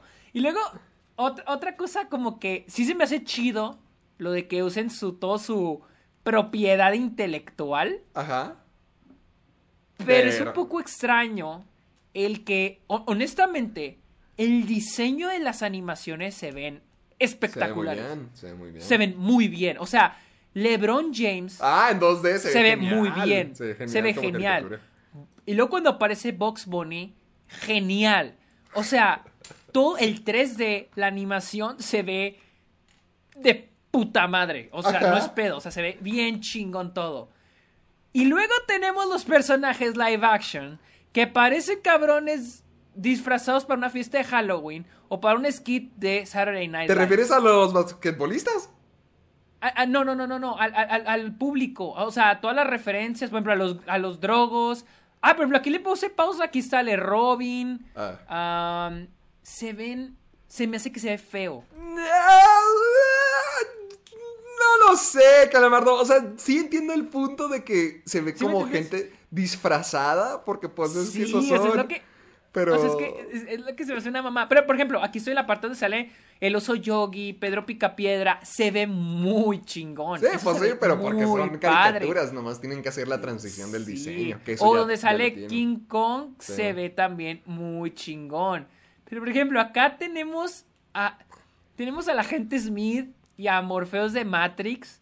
Y luego acá tenemos al, doc- al, al Mr. Freeze de Schwarzenegger. Se ve bien, se luego ve- ten- a, ten- a- a mí se me hace divertido. A mí Ah, me pues, parece sí que se ve horrible. A, a mí no me parece mal, o sea, a lo mejor no se ven perfectos. Si vi a Pennywise y no se ve como este Skarsgård, Sí, no, para nada. pero aún así pienso, de hecho, es, O sea, está el pingüino de Danny DeVito con, con Pennywise. Ese es el punto de, o, o sea, es un bill comercial de que ve todos los personajes que podemos Sí, hacer. Es el mismo sí. efecto de Ready Player One, es el mismo efecto de decir, vean todos los crossovers que somos capaces de hacer en una época donde somos fanáticos de Bueno, los crossovers. Con Ready Player One no siento que haya sido tan así, porque como es de No, a- Spielberg. a- ahorita esto es más grande. No, no, no, no, pero me refiero a que no tenían la intención de decir, ah, miren todo lo que tenemos. Ah, no, ah, no, no, no. Pero yo siento que aquí en New Legacy a lo mejor y sí. Tal vez, tal vez. O sea, no, me- no me molesta. A mí Este- se me hace divertido. O sea, ese es el No, no, punto. no, no. ya- To- Sí, no, tomar- sí es divertido, pero me, me, me- como que me causa conflicto de que te digo, chale, o sea, la animación de Box Bunny en 3D también está bien chingona, güey. O sea, y luego de repente ver a los otros güeyes así como que disfrazados, como que no. Ah, no mames, ya había la máscara. O A sea, ver, se me hace como que. no- Es que aquí te estoy viendo el tráiler. Legacy. o sea, como Va- que va- Vamos no- a ver a quiénes encontramos, ¿te parece? Ok, Ya, a ver, a ¿qué opinamos de ello? Ok, desde el minuto, desde el segundo 30, cuando, Cuando ya se teletransporta. entra. Hasta eso te diré, LeBron se ve que actúa mejor que Michael Jordan. No lo sé, fíjate, porque cuando estaba cayendo por los planetas, sí se me hizo de que, ay, la caricatura Ah, no, le sí. hizo un parote a, a LeBron. Oh, no, sí. Sí, sí, sí. Pero sí se me hace mejorcito que Michael Jordan. Mira, ahí vemos, me gustó mucho lo de Game of Thrones. Sí, y también Se lo me hizo del Mago de muy Oz. padre. Sí. Porque no solo es el planeta, sino que tiene así como que el anillito como en el intro de Game of Thrones. Eso se me hizo padre. Me Eso gusta que en, lo del Mago de Oz también entra al tornado. La del y a Mago de. Oz Está muy cool. Está bien chingón la- el del mago de Oz. A ver, adelantémosle. Luego- Después de Don Cheadle. Eh, Don Cheadle. mira, de... ¡Ah! Oye, a la gente le gusta... Maldita sea, Warner, ¿por qué no sacan un gigante de acero 2? Lo utilizan en todos los crossover, pero nomás no le hacen su película. Pues es que eh, fue un fracaso en taquilla cuando salió. Ay, pero ahorita ya no. Es, es lo, es lo extraño, o sea, que es una es un personaje que fracasó en taquilla en su estreno Pero y ya lo utilizan en dos películas. Ajá, pues al parecer sí es muy querido. Sí, Ah. yo creo que tarde o temprano sí le hacen un live action. Ah, a, lo mejor, a lo mejor y sí, a lo mejor- nomás unos 10 añitos tenemos que esperar. Así como Bumblebee. O sea, algo como Bumblebee Ándale. va a ser. Mira, a ver. Bueno, aquí está, ya cuando LeBron llegó a. No sé cómo chingado se llame, pero aquí está con Box Bunny. Sí, podemos ver el planeta también de. Creo que es DC Comics, porque está Ciudad Gótica y también está ah, Metrópolis. sí, está, eh, está Metrópolis. Eso se me hizo padre. Eh, mira, ahí está tu Mira, Señor de los. Anillos. Aquí está Superman. ¿Dónde? ¡Eh, Gandalf! Ah, ah, yo pensé que el plan, había un No, planeta no, de la no, Tierra Media. Gandalf, Está Gandalf. Superman, Gandalf, King Kong, Iron Giant. gigante de ¿Sabes qué me encanta de esto? ¿Sabes ¿Qué? qué me encanta esto? Este contraste entre LeBron y Michael Jordan. Fans de los fans del básquetbol, este, rise up, por favor, levántense y díganme si me equivoco. ¿Por qué? Michael Jordan, literal, entrenó a los Looney Tunes. O sea, entrenó a unos güeyes desde cero para convertirlos en una verga y ganar el campeonato. Ajá. Y LeBron James, y LeBron James, haciendo una de LeBron James, no me odien fan de LeBron James. Ah, la. LeBron James de se va a un equipo y trata de reclutar a vatos buenísimos. O sea, trata de juntar, hacer su propio equipo. ¿Qué tiene de malo? No ¿Qué tiene de malo? Pues tonto no es. Oh, sí, pero o sea, no es como que, o sea, no tiene mucho mérito eso. Ah, Como fue lo listo, tiene- fue listo. ¿Por Bueno, qué Michael el- Jordan no dijo dónde está Superman? Es que, es que cuando viene, es que, ok, en, la- en el mundo del básquet existe esta discusión de quién es el mejor jugador de la historia. Ah, ah, ok. Y siempre, te- y siempre es Michael Jordan y LeBron James. Entonces, Michael Jordan tiene esta mala fama de que cuando llegó a Miami Heat, junto, trajo a George Bosch, Ah. no, a George, o sea, sí, este Bosch, Bosch, se apellida Bosch, a este, a Dwayne, a este Dwight Howard, ¿o era Dwayne? Dwight no, Dwight Howard que juega con Orlando Magic, bueno, Dwayne, Dwayne Howard. Simón. Ah, no, Dwayne Wade, Dwayne Wade, Dwayne Wade. Entonces él juntó, a so- también trajo a este Love cuando fue a, a los, a este Cleveland y trajo este Kyrie Irving. Entonces el güey llega al equipo y empieza a jalar, le dice al equipo, quiero este güey, este güey, este, este, este güey. Puro pesado. Sí. O sea, puro pesado. Puro pesado quiero. Entonces, este. Él se ganó una mala. Una mala. Ah, Chris Bosch, perdón, Chris Bosch. Eh, se ganó una mala. Una imagen de el güey. Se va a un equipo, pero quiere reclutar a los que a él le convienen para ganar. No va a un equipo y lo hace bueno él. Como por ejemplo pasó con otro jugador, Kawhi Leonard, que llegó con Toronto. Y él, con el equipo que hubo, así, primer año en Toronto, ganaron el campeonato hace dos años, el año antepasado. Ajá. Entonces, eso es, e- e- eso es lo que pasa en el mundo del básquet. Esa es la discusión de Michael Jordan o LeBron. Y es chistoso de que en esta película, LeBron llega y está reclutando a los güeyes más cabrones de Warner: Superman, Gandalf, King Kong, el gigante de acero. Cuando Michael Jordan en Space Jam, él entrenó a los Looney Tunes. O sea, él hizo que los Looney Tunes sean fuertes. No sé, tan- no sé, no sé si fue hecho de adrede o, o fue un accidente, pero digo, qué puta coincidencia, ¿eh? Pero bueno, Ahí está todo el argumento. Ya sabemos quién es mejor a base de quién entrenó a los Looney Tunes. El argumento Ah. se ha acabado. Así es, así es. Sigamos. Y luego tenemos este, aquí a los Looney Tunes. El gigante. Yo ya estoy en la parte. En el 1.41, yo ya estoy con el gigante de acero. Ok, ok, ok. Aquí ya, la- ya voy en el minuto 1.38, 39. Ok. Ok, el gigante de acero. Gigante de acero también viene. Vemos un dragón, un dragón que de es Game of de- parte Thrones. de Game of Thrones. Luego- ok, ya le puse pausa. Aquí están los picapiedra. Los personajes de Jenny, de este Hanna Barbera. Y no sé si en el fondo estoy viendo a Chitara. Porque ¿Quién es vea. Chitara? ve- eh, la de los Thundercats. Ah, creo que sí, creo que Porque sí. mira, no está, Capitán está Cavernícola, están los Picapiedra, está el chango ese de los shorts naranjas, digo, morados, está el tiburón gigante de Hanna Barbera, también veo un Yeti que no sé dónde sea, pero a la izquierda veo a Chitara, porque creo que es una mujer con el pelo amarillo, cuerpo de gato Sí, creo que sí y es. naranja. Creo que sí es. Creo. Y luego es el Yeti. Y luego el tiburón, este sé que es una caricatura. Sí, también de Hanna Barbera. Y Ah. luego está King Kong, es donde entra. A ver, aquí estoy. Ah, oye, espera, ah, oye, pero estos Yetis son los de pie pie pequeño. Son los de pie pequeño. No me había dado cuenta. Son los de la película animada de pie pequeño. ¿Cuál, pe- ¿Cuál es de pie pequeño? Mira, chécala, es una película animada que salió hace unos años. Pie pequeño. Mira. Ah, no. Ah, ok, pero es de Warner. Sí no, no, no la de los no- dinosaurios, ¿eh? No la de los dinosaurios. No, no, no, la Smallfoot sí ya sé Smallfoot, cuál es, pero sí. es de Warner. Ah, sí, productora Warner Animation Group. Y también sale LeBron Oh, James ok. ahí. Ah, ya ve. Vámonos, vámonos. No vi que nadie los mencionara. Los encontramos. Oh, ok, y luego Ah, aquí, ah, ok, está, aquí, la escena de Don Cheadle. ¿A, eh, ¿a quién encontramos? aquí está King Kong. Ah, Don Cheadle, ok. Aquí está, este es un, el agente Smith y este... ¿Cómo se llama este cabrón? Morfeo. Morfeo. Ok, y luego veo ahí una monja. ¿Tú sí ves a, la mon- a una Ah, monja a la al lado monja. de... A la monja. no, ¿dónde? A un lado de... Atrás de este Freezer, Mr. Freeze. Mr. Freeze, no veo. Freezer, Ah, Freezer es ah, el de... El don congelador. Dragon. Ball. Ah, no, ese es Freezer. Ah, no, Ball. sí, ese es Freezer. Eh, no, veo, Este, eh, Mr. Freeze. no veo ninguna monja. Pero. Ponle pausa y lo, o sea, pon en la barra rápido play y pausa. Y ahí va a salir una, una Te lo juro, te lo juro, lo estoy haciendo y no veo ninguna monja detrás de Mr. Freeze.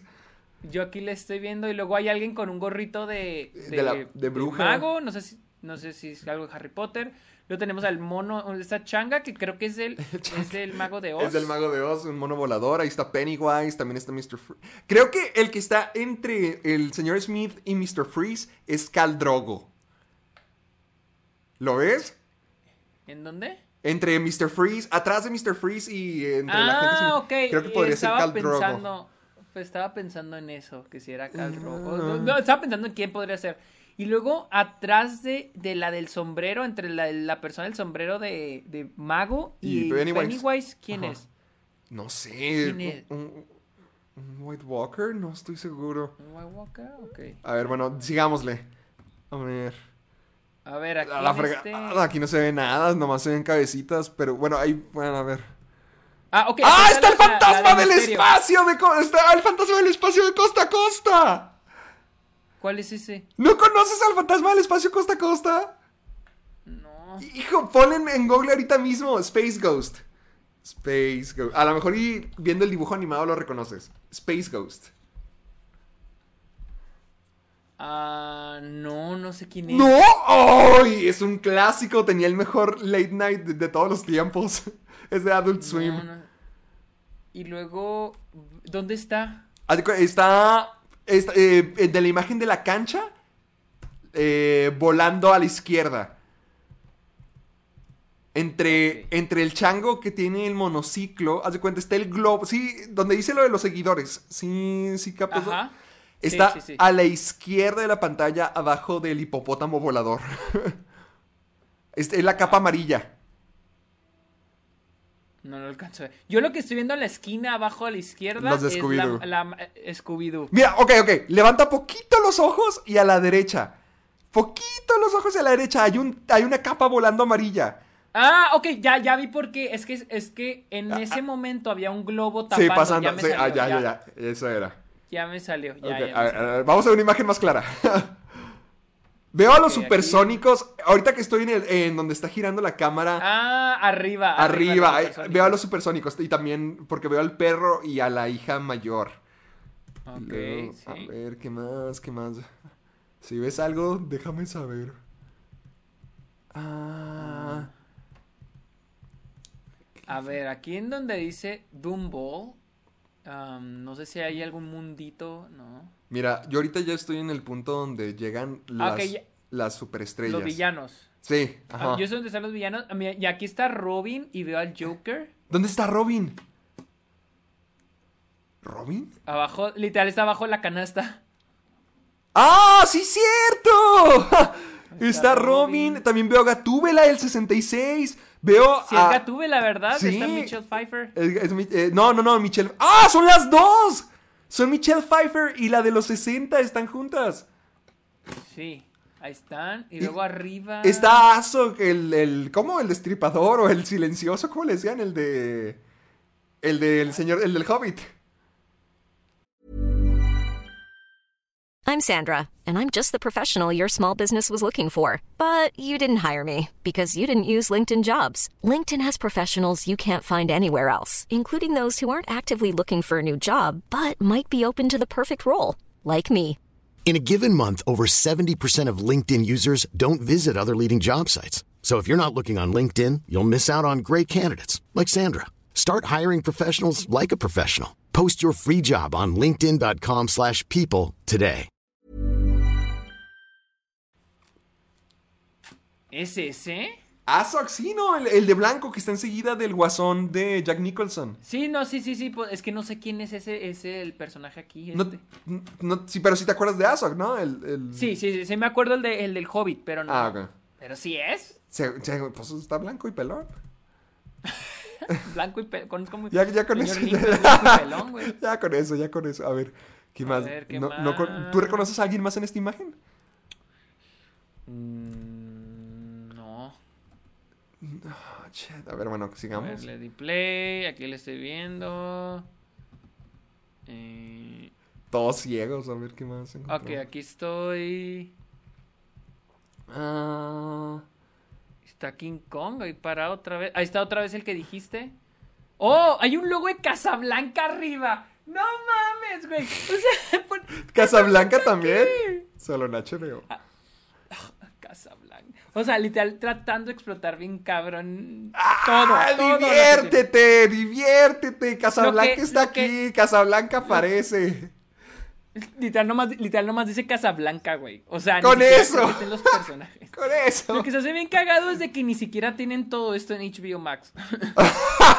Déjalos en paz, lo, van a ir, con- lo van a ir consiguiendo. Y, y- y tarde o temprano lo van a perder por todos sus malos contratos. Déjalos en paz, no seas un negativo, ve. Mira, yo ahorita voy en el, en el minuto 2, 7 y ya estoy viendo que en el lado izquierdo está el pingüino, los dos pingüinos, está también la máscara que creo que va a ser el referee por la camiseta que tiene y además en el fondo atrás de Box puedo ver también el guasón de César Romero. Ahí veo su, su trajecito morado. Ah, ok, ya, oh, ya vi el...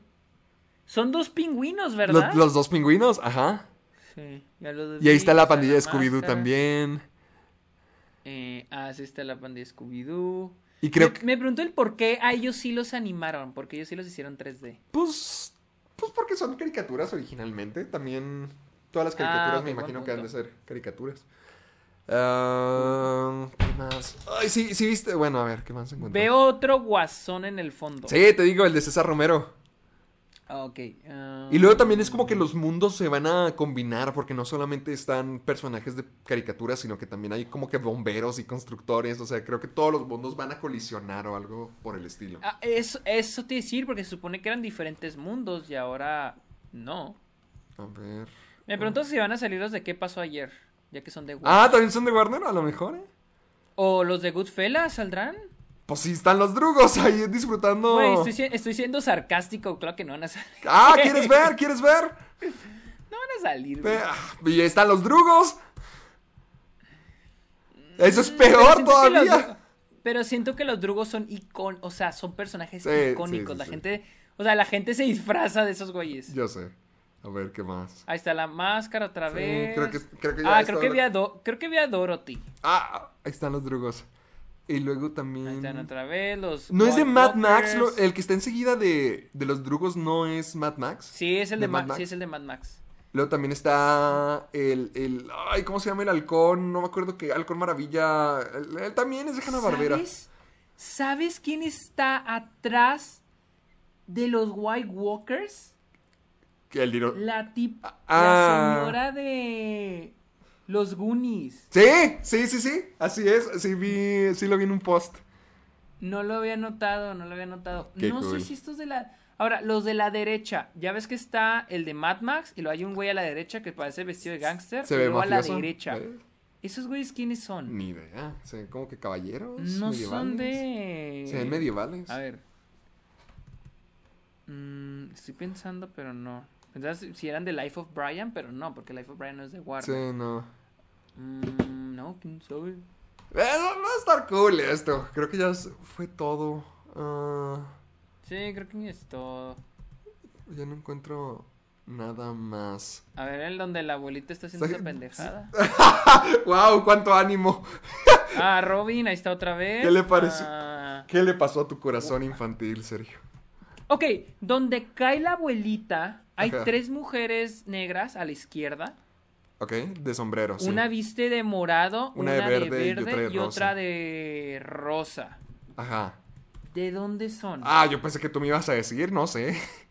A ver. No son. No, no, bueno, a ver. No, te iba a decir que si no eran las de um, Hidden Figures, Hidden pero. Figures, sí pensé. No, creo que ya sé. No sé si son las de The Color Purple. Creo. Pero a ver si no. O las de. Podrían ser las de Hidden Figures. No, Hidden Figures no es de. Es de, es de Es de, Fox. tu- eh, de Fox. eh. No sé, la neta. Tal vez de, de, de Color Purple. Porque ese sí es de Warner. No sé. Sí, me sorprendería que estuvieran. Pero. sale la India María, dice la gente. No mames. Ve, minuto 2.34, en la esquina derecha. A ver. Dime, Ay, güey, eh. dime sí o no. ¡No mames!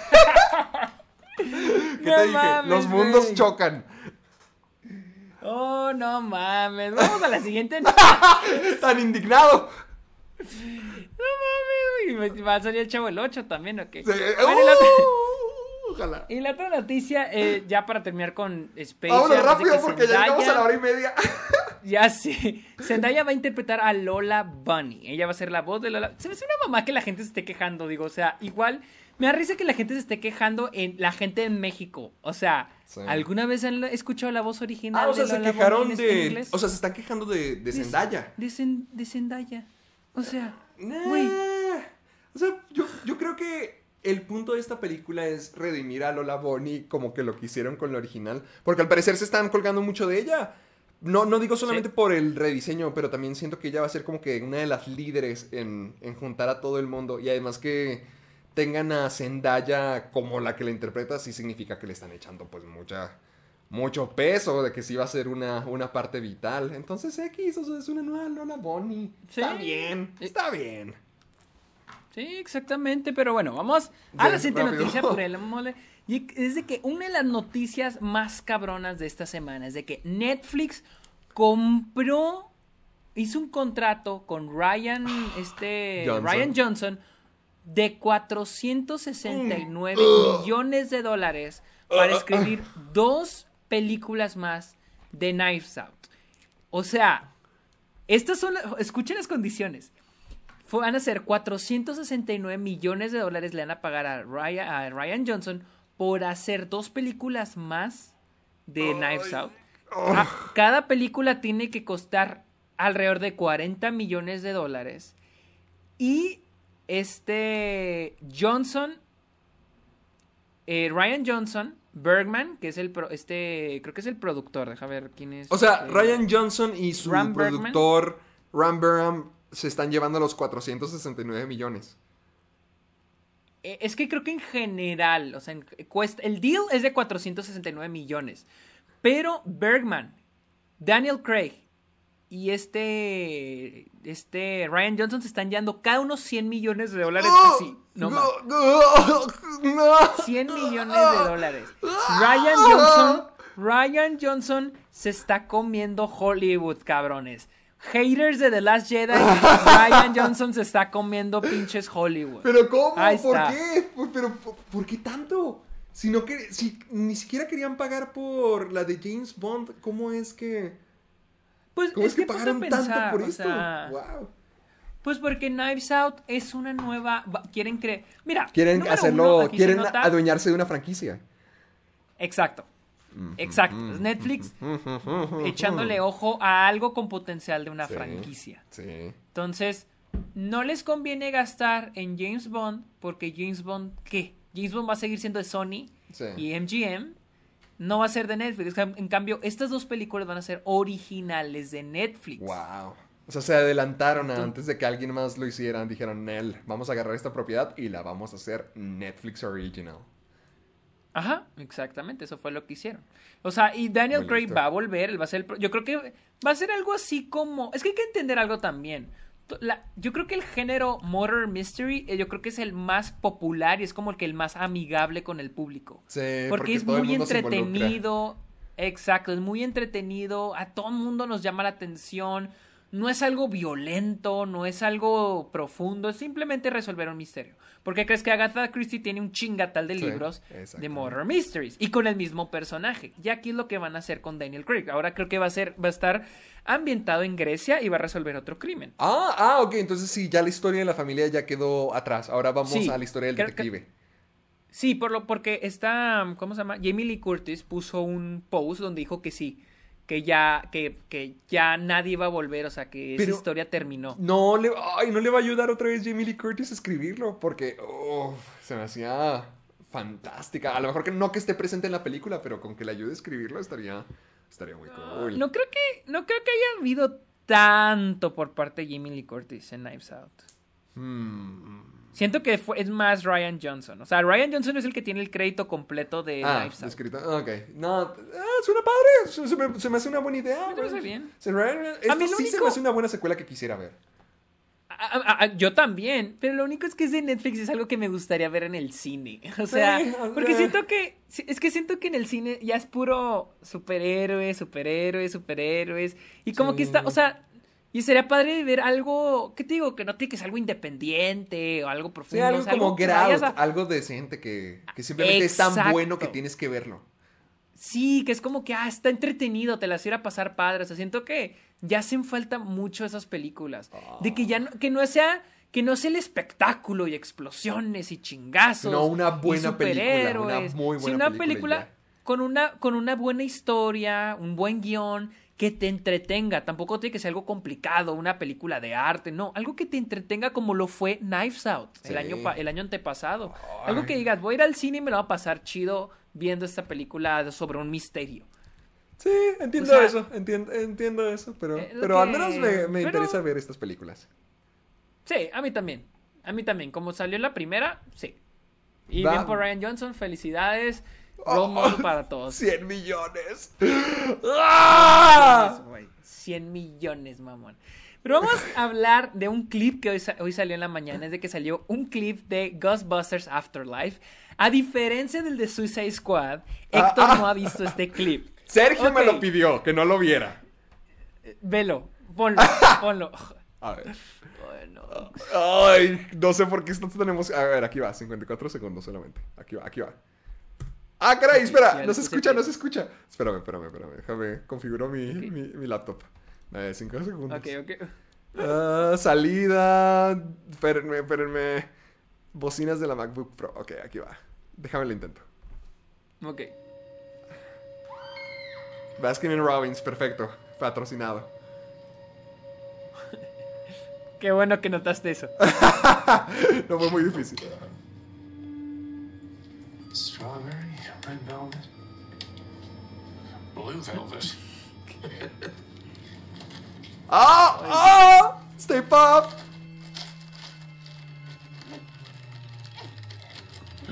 No mames.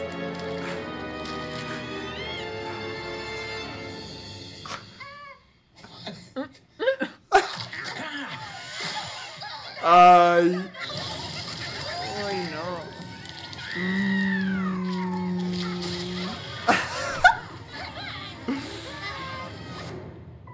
¡Ah! ¡Ya! ¡Ya! ah, ¡Ya! ¡Ah! Ya. ¿Qué- Güey, esta madre parece un comercial. Sí, O sea, sí, sí, sí, co- de- sí pareció un comercial de Target. modo- sí pareció un comercial el- de Target.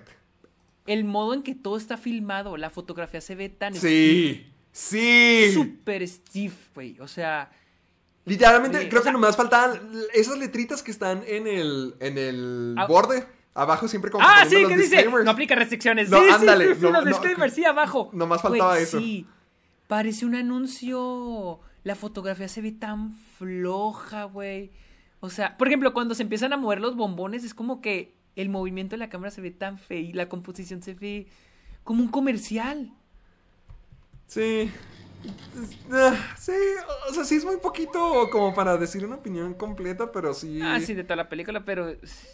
Y luego se me parece tan extraño porque es algo totalmente dif- diferente a lo que se mostró, al tráiler que se mostró el año pasado, ¿te acuerdas? No, ni, ni me acuerdo. Ni- Acu- acuérdate que encontraban el carro de los Ghostbusters en una... Ah, sí, una- cierto, sí, cierto. Una granjita y luego se, se vea- Y luego hasta que decíamos de que se vea más oscura la película, la chingada. Y ahora esto se ve muy extraño. Te- te- te- es que, te digo algo, no soy tan fanático de los cazafantasmas. Tengo ropa de los Ah, cazafantasmas, pero no... No, me acuerdo que la vi en Cinemex por cuando trajeron los clásicos y me quedé como que, ah, cool, fue una película muy padre. De todas las películas que siento que han dicho que son clásicos ochenteros, esa fue la que menos he conectado. Sol- solamente se me hizo, ah, padre, Neta. qué divertida. Oh, es que yo crecí viendo los Ghostbusters y así a mí sí me gustan mucho. Sí, es que están muy padres, o sea, sí. Sí. están muy graciosos, pero no lo sé. A, a comparación de las demás películas ochenteras que he visto, es la que menos he sentido como que, wow, esa fue la esencial para completar mi época de los 80, fantástico. Nah, se me, se me hizo graciosa y ya, y tampoco, de esto de los cazafantasmas, me emociona verla, pero tampoco espero la gran cosa. Y como no soy fanático de estos, es como que ah, lo que salga estará, está bien. Yo nomás quiero ver una nueva película de los cazafantasmas, nomás que esto sí se ve curioso, como comercial. Sí. Es que sí, sí se ve como comercial. Sí, se ve, se ve súper, se ve súper extraño, o sea, no sé, sí se... Yo pensé que iba a ser un comercial de algo. O sea, ya ves que a veces hay comerciales de McDonald's y Rápido y Furioso, ¿no? Sí, sí, sí. Anunciando los juguetitos que de Rápido y Furioso en las en la ca- en la cajita feliz, ¿no? Sí. Yo pensé que iba a ser algo así de Ghostbusters, o sea, de que iba a ser un anuncio de Ghostbusters y la nieve, güey, o sea, y luego todo el product placement, güey, está Hershey, güey, la nieve. Ah, es Hershey. los- los- Sí, güey, cuando se están, cuando le ponen Cuando el se chocolate, güey, o sea, los bombones, o sea, no sé, se me hizo muy feita esa, esa- bien. Pero sí, o sea, es muy poco como para juzgar a la ¡Ah! película, Sí, la- cierto, sí es Hershey. No, sí se, sí se ve poquito como comercial departamental, así como de Target o de Walmart, de que Caso Walmart. Fantasmas en mayo 5. Venga, Walmart. Venga, en Walmart. Ándale. Compra Walmart, Se siente como esos comerciales de McDonald's donde precisamente son los personajes interactuando con el mundo real y luego ya te sale el juguetito. Sí, o sea, no sé. Pero bueno, o sea, te- como, como dijiste, no podemos juzgar a la película por cinco, por un minuto Sí. de... Sí. A ver qué onda. Pero bueno, vamos a la siguiente noticia y es de que esa no la sabía, pero Sylvester Stallone no va a aparecer en Creed 3 como, pues obviamente, Rocky Balboa. Rocky. ¿Por qué? ¿Qué- ¿Por qué no aparecer mi? Porque, porque es que sé que es algo que dijo desde la película pasada, que ya era el, el retiro de Rocky, pero, ¿sabes? Em- O, o sea, estoy de acuerdo de que ya no quiere interpretarlo, pero se me hace raro que sea en este punto porque creo que todavía pudo haber vuelto para una, una película más, me refiero. Ya llevan tratando de matarlo las dos películas, o sea, las dos películas está enfermo o está en el hospital o algo le pasa. Entonces, y, y- y siempre sobrevive. Entonces, por eso se me hace raro que como que ya la tercera ya no vaya a aparecer. Sí valoro Sí. que sea Sylvester Stallone cumpliendo su promesa y ya retirando el personaje incluso cuando estaba en muy, muy alto.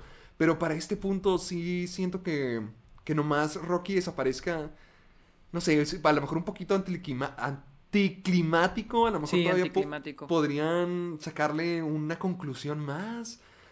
Pero... No sé. Mira, yo no he visto Creed. Yo no he visto Creed 2. yo no he visto ¡Ay, Creed 2, perro infeliz! Está más buena que la primera. Pero, o sea, tengo el presentimiento que ya para la tercera va a estar muerto. Sí, probablemente. probablemente. Probablemente. Sí, ¿verdad? O sea, Siento porque que ya va a ser la como- primera. En la primera acababa con que tenía cáncer. No sé qué pasa en la segunda. Lo aguanta. Aguanta, varo. Aguanta. Eh, Sí, pero sí, como dices, o sea, como que empiece la tercera y ya se murió. Creo que Ah, no tiene- sé, Sí, está como anticlimático. Es que tiene sentido para lo que representa ahorita en la vida de Michael B. Jordan. Supongo que la primera lo, lo entrena. La segunda, como que ya le va soltando las riendas. Y ya en la tercera, ya supongo que Michael B. Jordan tiene que convertirse en su propia persona. Entonces, es como que sí tiene sentido, pero eh, para Rocky en sí, no sé, como que... Entiendo que ahorita ya está en, en el crepúsculo de su vida y que es el mentor.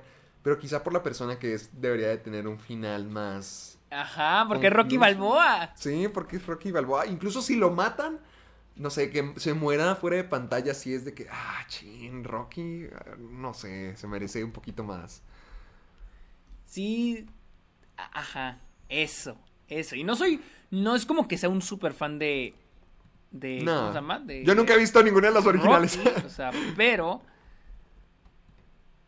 ¿Cómo? Yo nunca he visto ninguna de las originales. Yo he visto la primera. Yo nomás he visto la primera y Creed. Te digo, no soy así súper fan, pero sabemos que, sabemos que Rocky es un, uno de los Sí, personajes es- más icónicos de todos los tiempos. Es Entonces, un ícono, qué está raro. como que raro, o sea, que no le den un buen final. No, pero no dice Bueno, nada la bueno, noticia eso de es por bueno. qué. O sea, no, le, no Eh, hablaron con supuestamente, Stallone. su, oh, la cosa es de que como que lo dio a entender en, en Instagram y The Hollywood Reporter se contactó con su representante y su representante dijo que, que sí, que no iba a aparecer en la tercera, pero no dio más explicaciones. Esa fue toda la explicación que... Eso fue todo lo que se dijo, que no iba a aparecer y ya. Es todo lo que se sabe. Ah, es raro.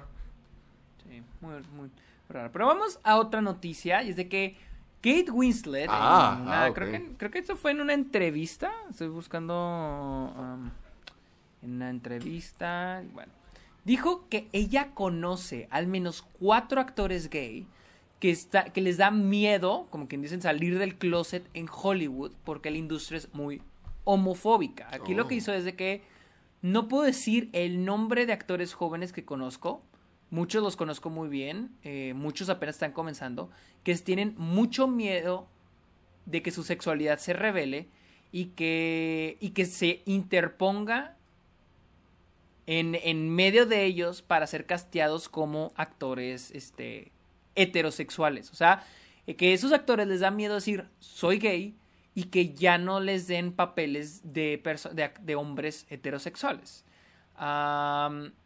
dijo, eso está muy jodido. Now that's fucked up. Eso fue lo que dijo esta Kate Winslet.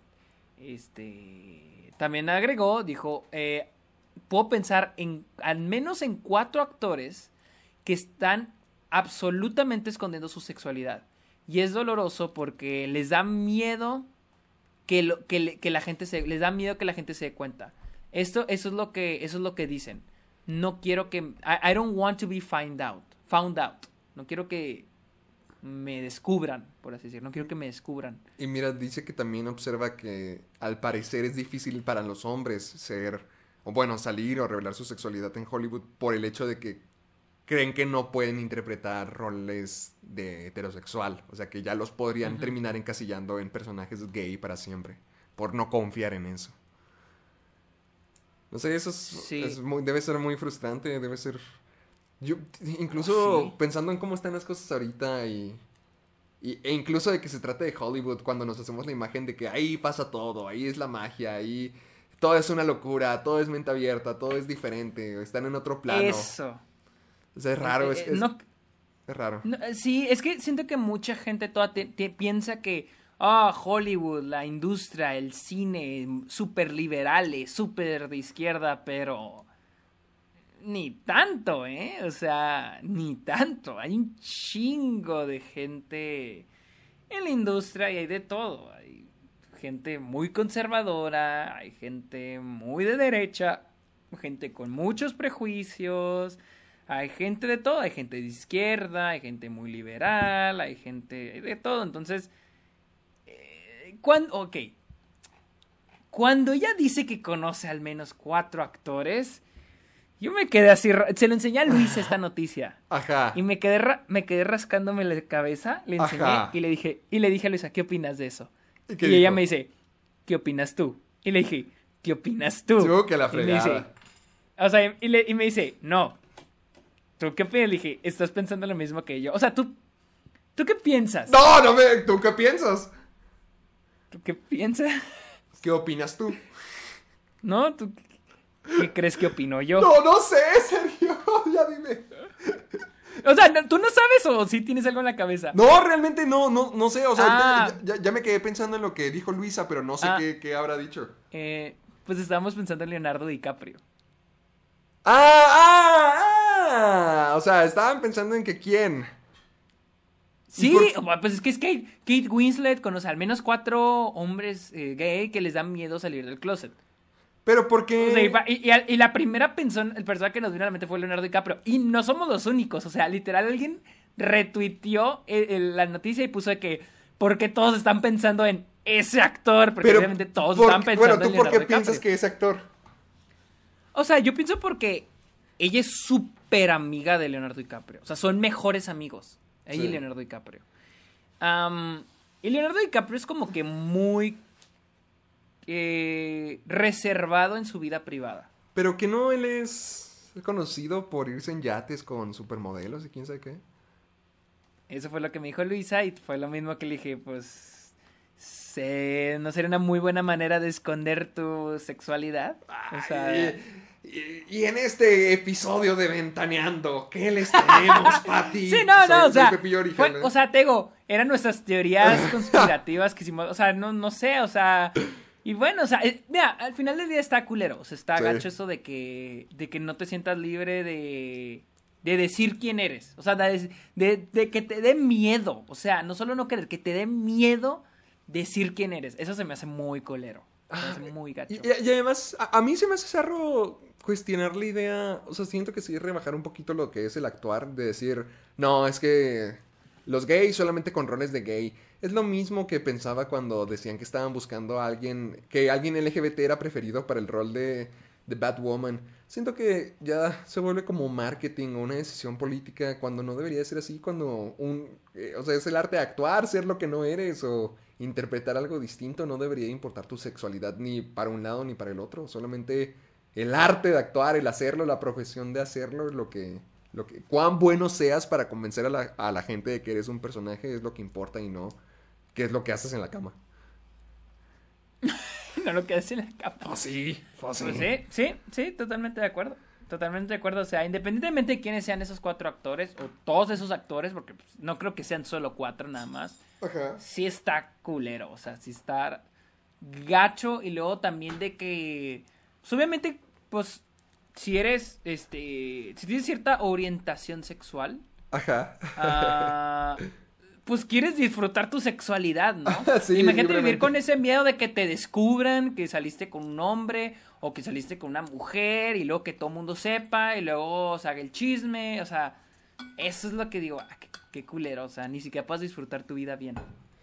Ay, pues sí. Pero además, hablando de gente que no ha disfrutado la vida bien, ¿cómo le va a Hablando de mal, más controversias, dice que salió que ya pinche George Whedon es ya tre- Ya, ya se convirtió en el villano eterno. con- Sí, o sea, ya, ya traía más conflictos y es que salió ahora que Josh Whedon también tuvo una confrontación con Gal Gadot. Que eh, al parecer...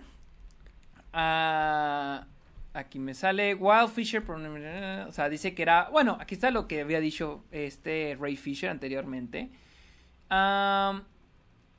Dice que en un statement con The Hollywood Reporter, Gadot said, ah, tuve algunos problemas con Whedon y Warner.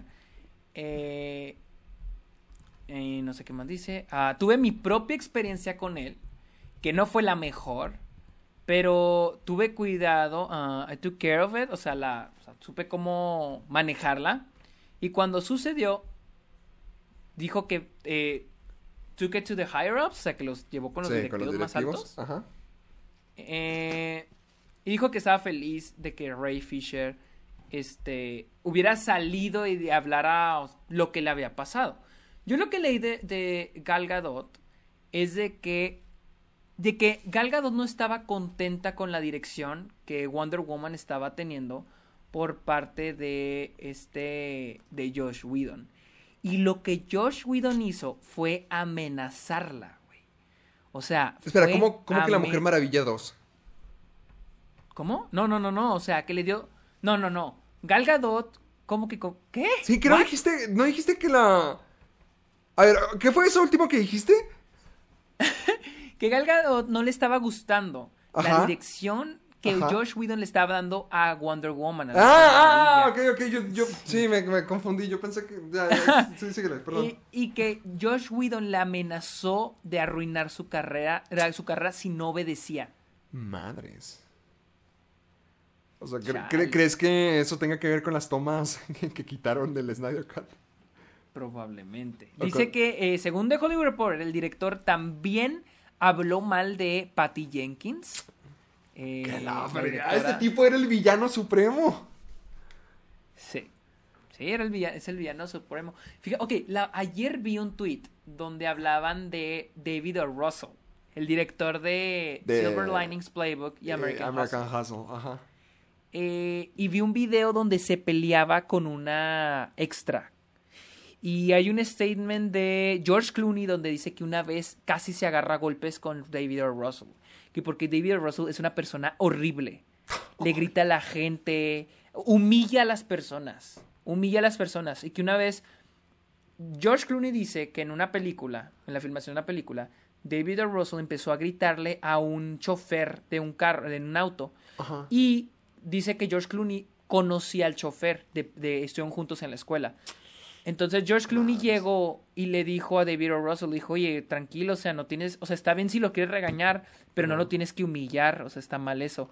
O sea, y a mí no me gusta trabajar en, en ese tipo de desmadre. Y que David O. Russell le cantó un tiro a George Clooney. ¡A la que le dijo que, ah, sí, golpéame, o sea, que eres mejor que yo, golpéame, golpéame, y que no sé qué. Y que George Clooney lo agarró, de- o sea, no, David O. Russell agarró del cuello a George Clooney George Clooney creo que se lo quitó y lo agarró del cuello también y tengo que llegar a separarlos. o sea, Madre santa, qué, qué psicópata. ¿Te crees No, mejor es que que yo? es que siento que en esos ambientes está muy cabrón, o sea, siento que hay gente muy prepotente. Directores, Sí, eso. productores, Yo creo que todavía actores. directores hay de, ha de haber bastantes al estilo Hitchcock que todavía creen que. O sea, imagínate ser mujer, güey, en este tipo de ambientes, güey. Pues eh, O sea, hay detallitos que van saliendo que, que nos damos cuenta y decimos, ay, qué incómodo, por ejemplo, lo que había pasado con esta, la que no es cara, Kira, la, ¿era Kira Knightley, creo? O la que no... La que, que Ah, decía lo de sí, las sí, sí, sí, sí, que ah, desnudos, las escenas de sexo. De sexo, de sexo. Ay, sí, güey, ya me acordé. Es que Mm. está cabrón. Y luego, o sea, ahorita ya las cosas han mejorado un poquito. Y hay como que una conciencia, que creo. Un poco más que antes. No completamente, pero un poco más. Pero imagínate, ser mujer, el director es hombre, los productores es- son, hombres. O sea, y, y imagínate que no tengas con quién acudir, que todos es como que... O sea, me recuerda mucho... Ah, ya la viste, la del ¡Ah, la del asistente de sí. Sí, o sea, Sí. así de que no tienes con quién ir. O sea, todos defienden al que hace mal. O son testigos, no dicen nada, o lo defienden o lo justifican. Porque- Y no sabes a dónde ir porque tarde o temprano, porque probablemente ves que alguien que es víctima y dices, "Ch, verga, o sea, esa persona está sufriendo y probablemente yo al rato puedo ser víctima. ¿Con quién voy a ir? Mira, no me, Es lo que digo, chale. no me consta y es mi opinión, pero yo sí siento que el caso con Joss Whedon sí es de verdad, de que él sí es, Oh, es sí, horrible. porque, o sea, honestamente escucho esto de Gal Gadot y escu- lo escucho de Ray Fisher y digo, sí, sí les creo, pero la cosa es que los comentarios de Joss Whedon no son solamente de Justice League. O sea, se supone que hay comentarios de las mismas actrices de Buffy, la Cazavampiros, que es una de las cosas que impulsó la carrera de Joss Whedon. Entonces, eh, diga, o sea, desde mi opinión, sin saber, digamos que este sujeto ha mantenido una carrera de años actuando como actúa, tratando a la gente como los trata, y nadie sabía nada. O sea, apenas nos dimos cuenta ahorita. O sea, es que es lo que te digo. o ¿Qué sea, cosas no la- sabemos? no es que, no es que, es que no es que la gente no supiera, sino que la gente lo ve como algo normal. Que un director le grite a una actriz es algo normal. Que un director le hable feo a una actriz es algo normal. Que una actriz, que uno, que un director le falte respeto a una actriz es algo normal. Que que un director eh, eh, invite, invite a una actriz a su cuarto de hotel para ver qué onda. Es algo normal. Digo, antes es como que, ah, es algo normal, como con Harvey Weinstein. Que era ya esta chiste local el que, ah, invitaba a las actrices y las acosaba y... Sí. O sea, es al- o sea, tristemente es, por muchos visto como al- algo normal. La y por eso la gente nunca... Ajá. Y, nun- y- y- y- y- exacto, es parte de la industria, es parte de el espectáculo. ¿Quieres estar aquí? Pues se tiene que pagar un precio. Exacto. Exacto. Está bien culero. Pero. O sea, qué bueno que ahorita las cosas van cambiando. Pero hasta no hace unos años era algo totalmente normal. Algo totalmente aceptable. O sea, entre comillas aceptable. O sea, porque la gente no hablaba, la gente se quedaba callada. ¿Por qué? Porque si decías algo, probablemente perdías tu trabajo, perdías tu reputación. ¿Por qué? Porque, no, porque en, en todas las productoras, en todos los estudios, en todas las compañías lo hacían. Y si chismeaste en Warner, probablemente vas a chismear en Universal. Y no te van a quedar en Universal. Entonces, es, es lo objetísimo, es lo que se me hace Pues bien de, de hecho es lo que ahorita acabo de leer que Brendan Fraser, por ejemplo, él hace dos años que sacó sus declaraciones de que lo habían abusado sexualmente y dijo que ahorita ya también está batallando para conseguir trabajo. Otra vez. Sí, sí, exacto. ¿Sabes quién sabe, sabes que quién también abusaron sexualmente de este Terry Crews? Ah, sí, es muy famosa su historia. También, también de él. Entonces, o sea, la de Brendan Fraser también, sí es cierto, de él abusaron sexualmente. Alguien de los Golden Globes, alguien de la, creo la prensa extranjera de Hollywood. Y cuando quiso hablar, fue cuando también lo quisieron callar. O sea, es que está culero, güey. o sea, sí está zarro. O sea, como tú dijiste, no poder zarro. correr a ningún lado, solamente ver cómo te deslizas a través de los granajes de la industria. Ajá, ajá, ándale, es lo que, lo que se hace muy culero, o sea, se hace muy, muy, muy culero. Pero bueno, vamos a acabar este episodio Último. con una noticia, con fel- final feliz. ah, Dice ¿sí? que Godzilla vs. Kong se apenas estrenó el fin de semana pasado, en, bueno, El fin de, fue el fin de Sí, semana no, pasado sí, se estrenó. pues sí. Se estrenó el 24 de, se estrenó el 24 de marzo, No, creo. acá, ah, en, en el 30 de marzo se estrenó en Estados Ah, Unidos. perdón, no, ese era el Snyder Cut, sí, cierto. El 31, el 31 se estrenó este... Godzilla vs. Kong. No, es que en México se estrenó el 24. 26. Ah, ah, que la fregada. Ok. Bueno, el 26, 26, 26. Se estrenó el 26 en México y en Estados Unidos el 31. Ajá. Y pues ya tenemos este Resultados. resultados muy buenos. Y es de que este Godzilla vs. Kong hizo 48.5 millones de dólares en este ¿El fin de semana? El fin de semana en Estados Unidos. O sea, ¿Cuánto había hecho Estados- Tenet? Oh, no sé, déjame, déjame busco la de eh, a nivel internacional. Oh. Porque creo que lo que hizo Godzilla vs. Kong en el fin de semana de. ¿Cómo se llama? Ok, a nivel mundial hizo 285 millones de dólares. Wonder Woman 1984 hizo 166 total. No en Estados Unidos O sea- solamente, total.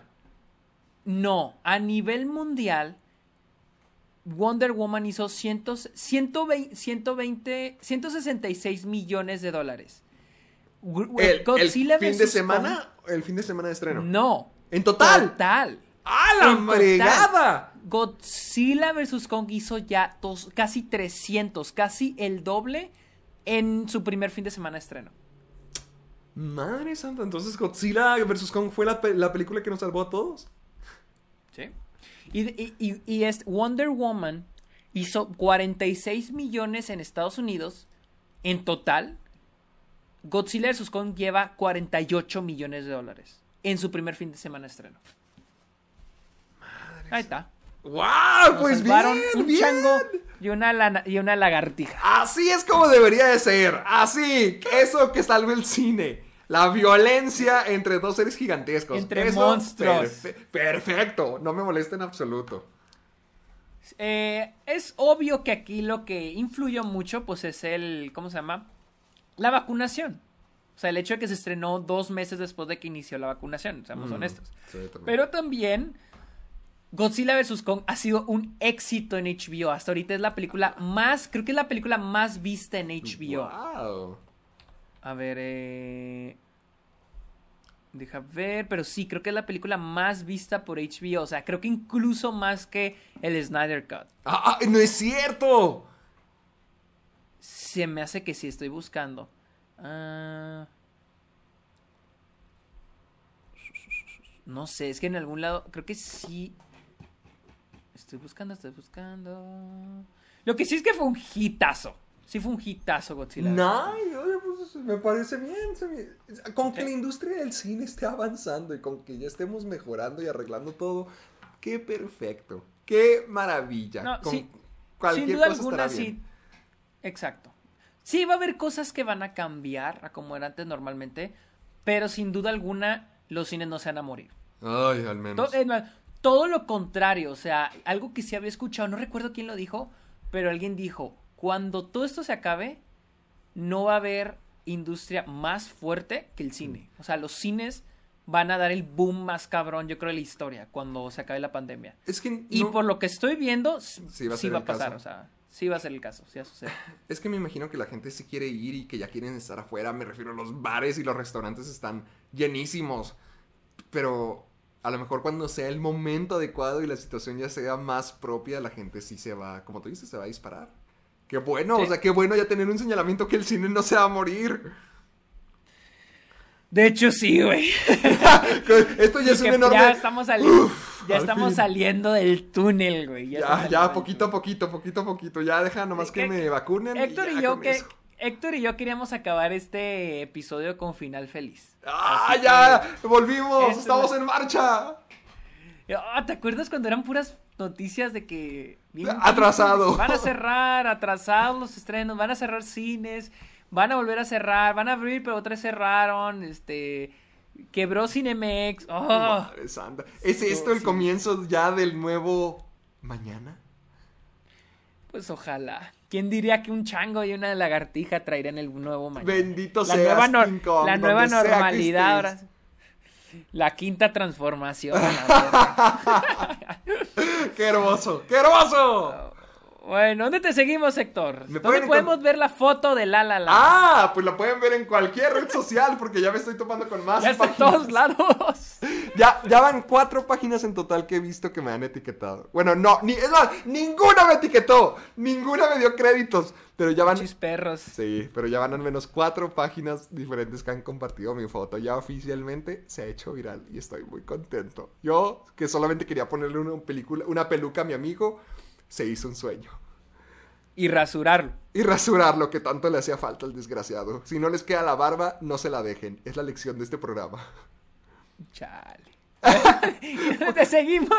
En Caja de Películas estoy en YouTube. Me pueden seguir también en Facebook y Twitter como Caja de Películas. Estoy en Letterboxd como Héctor Portillo. Y estoy en, ah, en Instagram y TikTok como Soy Héctor Portillo. A ti, amiguito, ¿dónde te podemos encontrar? Estoy en Instagram y en Twitter como arroba el Sergio Munoz. También estoy en Twitch como el Sergio Munoz. Güey, ayer me aventé un en vivo jugando Outlast. Y... ¡Ah! ¿Qué tal estuvo? Está bueno el juego. Pero hay un punto en el que ya es muy repetitivo. Es lo mismo y lo Ay, mismo y lo mismo. ¿en serio? Es que yo me lo los compré. Yo me, cole- yo me compré la colección entera. No está buena. Yo, yo también la compré completa. O sea, es que está... Está padre de que la juegues como que en ratos. Una hora. Una hora nada más. Ay. Porque te digo, Está es muy que ir de repetitivo. punto a, punto a a punto B y luego hay obstáculos, ¿no? De que punto A punto B, ah, pero para llegar a punto B tienes que hacer X cosa. Ah, pero tienes que hacer X cosa, tienes que hacer Y cosa. Ok. Mm. Llegas de punto A a punto B, resuelves todo y ahora hay que otra vez se repite. De punto A a punto B, pero no puedes llegar, ahora tienes que hacer esta cosa. Entonces, así- o sea, es muy repetitivo y luego de repente te sale un monstruo que tienes que esquivarlo o que no te vea. O sea, es como que se repite y se repite y se repite y se repite. Entonces, está. Ayer me aventé casi tres, tres horas y media. Tres horas y media jugando. Pero sí se vuelve muy repetitivo, la neta. También Ah. compré Alien Isolation. A ver qué tal. Ah, el que también tengo es el de viernes 13. ¡Ah! ¿Todavía funciona? A mí me dijeron que los, eh, estos, los servidores ya se habían acabado. Lo compré para la PC. ¡Ah! ¿Y qué tal? ¿Qué, qué tal te pareció? Eh, está padre, pero pues no tuve con tanta, no tuve tanta gente con la que jugar, solo jugamos tres. ¿A poco ya, ya no se conectó tanta gente como antes? Pues es que, bueno. Bueno, es que era, eh, o sea, no sé si hay como que sesiones, o sea, ¿hay sesiones? Es que hay diferentes servidores, o sí, por ejemplo, una diferente sesión para, para de cuánta gente está jugando, a lo mejor. O sea, ¿nomás jugaste una vez? Sí, nomás jugué una vez, no Ah, sabía no. que había servidor. Ah, pues Sí, tal vez no, espérate. me- pues, si, eso pasa, métete. Ya hablando aquí de videojuegos. Si eso pasa, métete a, a- a otro servidor. Debe haber alguien que siga jugando. Ok, ok, bueno, ahí veo. Y este también estoy en Twitch como arroba el Sergio Munoz, tengo mi podcast, está ok. Y este lunes, este lunes Ajá. voy a hacer un en vivo, el 12, abril 12, voy a hacer un en vivo mostrando Josefina, mi cortometraje. ¡Ah! pero ya lo puedes hacer, ya. Ya, ya, ya, ya, ya pasó, ya pasaron todos los festivales, lo voy a, ya lo voy a poner. Qué cool, qué Va a estar cool. para que vayan al rato, en esta semana les digo la hora y lo voy a poner en Twitch. Voy a hacer un en vivo mostrando Josefina. Oye, que te hicieron una entrevista, vi la publicación. Ah, sí, en Delicias me hicieron una entrevista también. Ah, muchas felicidades, amiguito, muchas felicidades. Gracias, gracias. Eh, y recuerden seguirnos, a escucharnos en Spotify y Apple Podcast. Y, se- y usar el hashtag Soy Amargado en Instagram, Facebook y este Twitter para poder ver sus memes, sus comentarios, sus videos, sus imágenes, todo, todo, todo. Usen el hashtag Soy Amargado. Así que yo creo que ya, ya es, Ya todo. es todo. Bye. Pórtense bien, bye. Bye.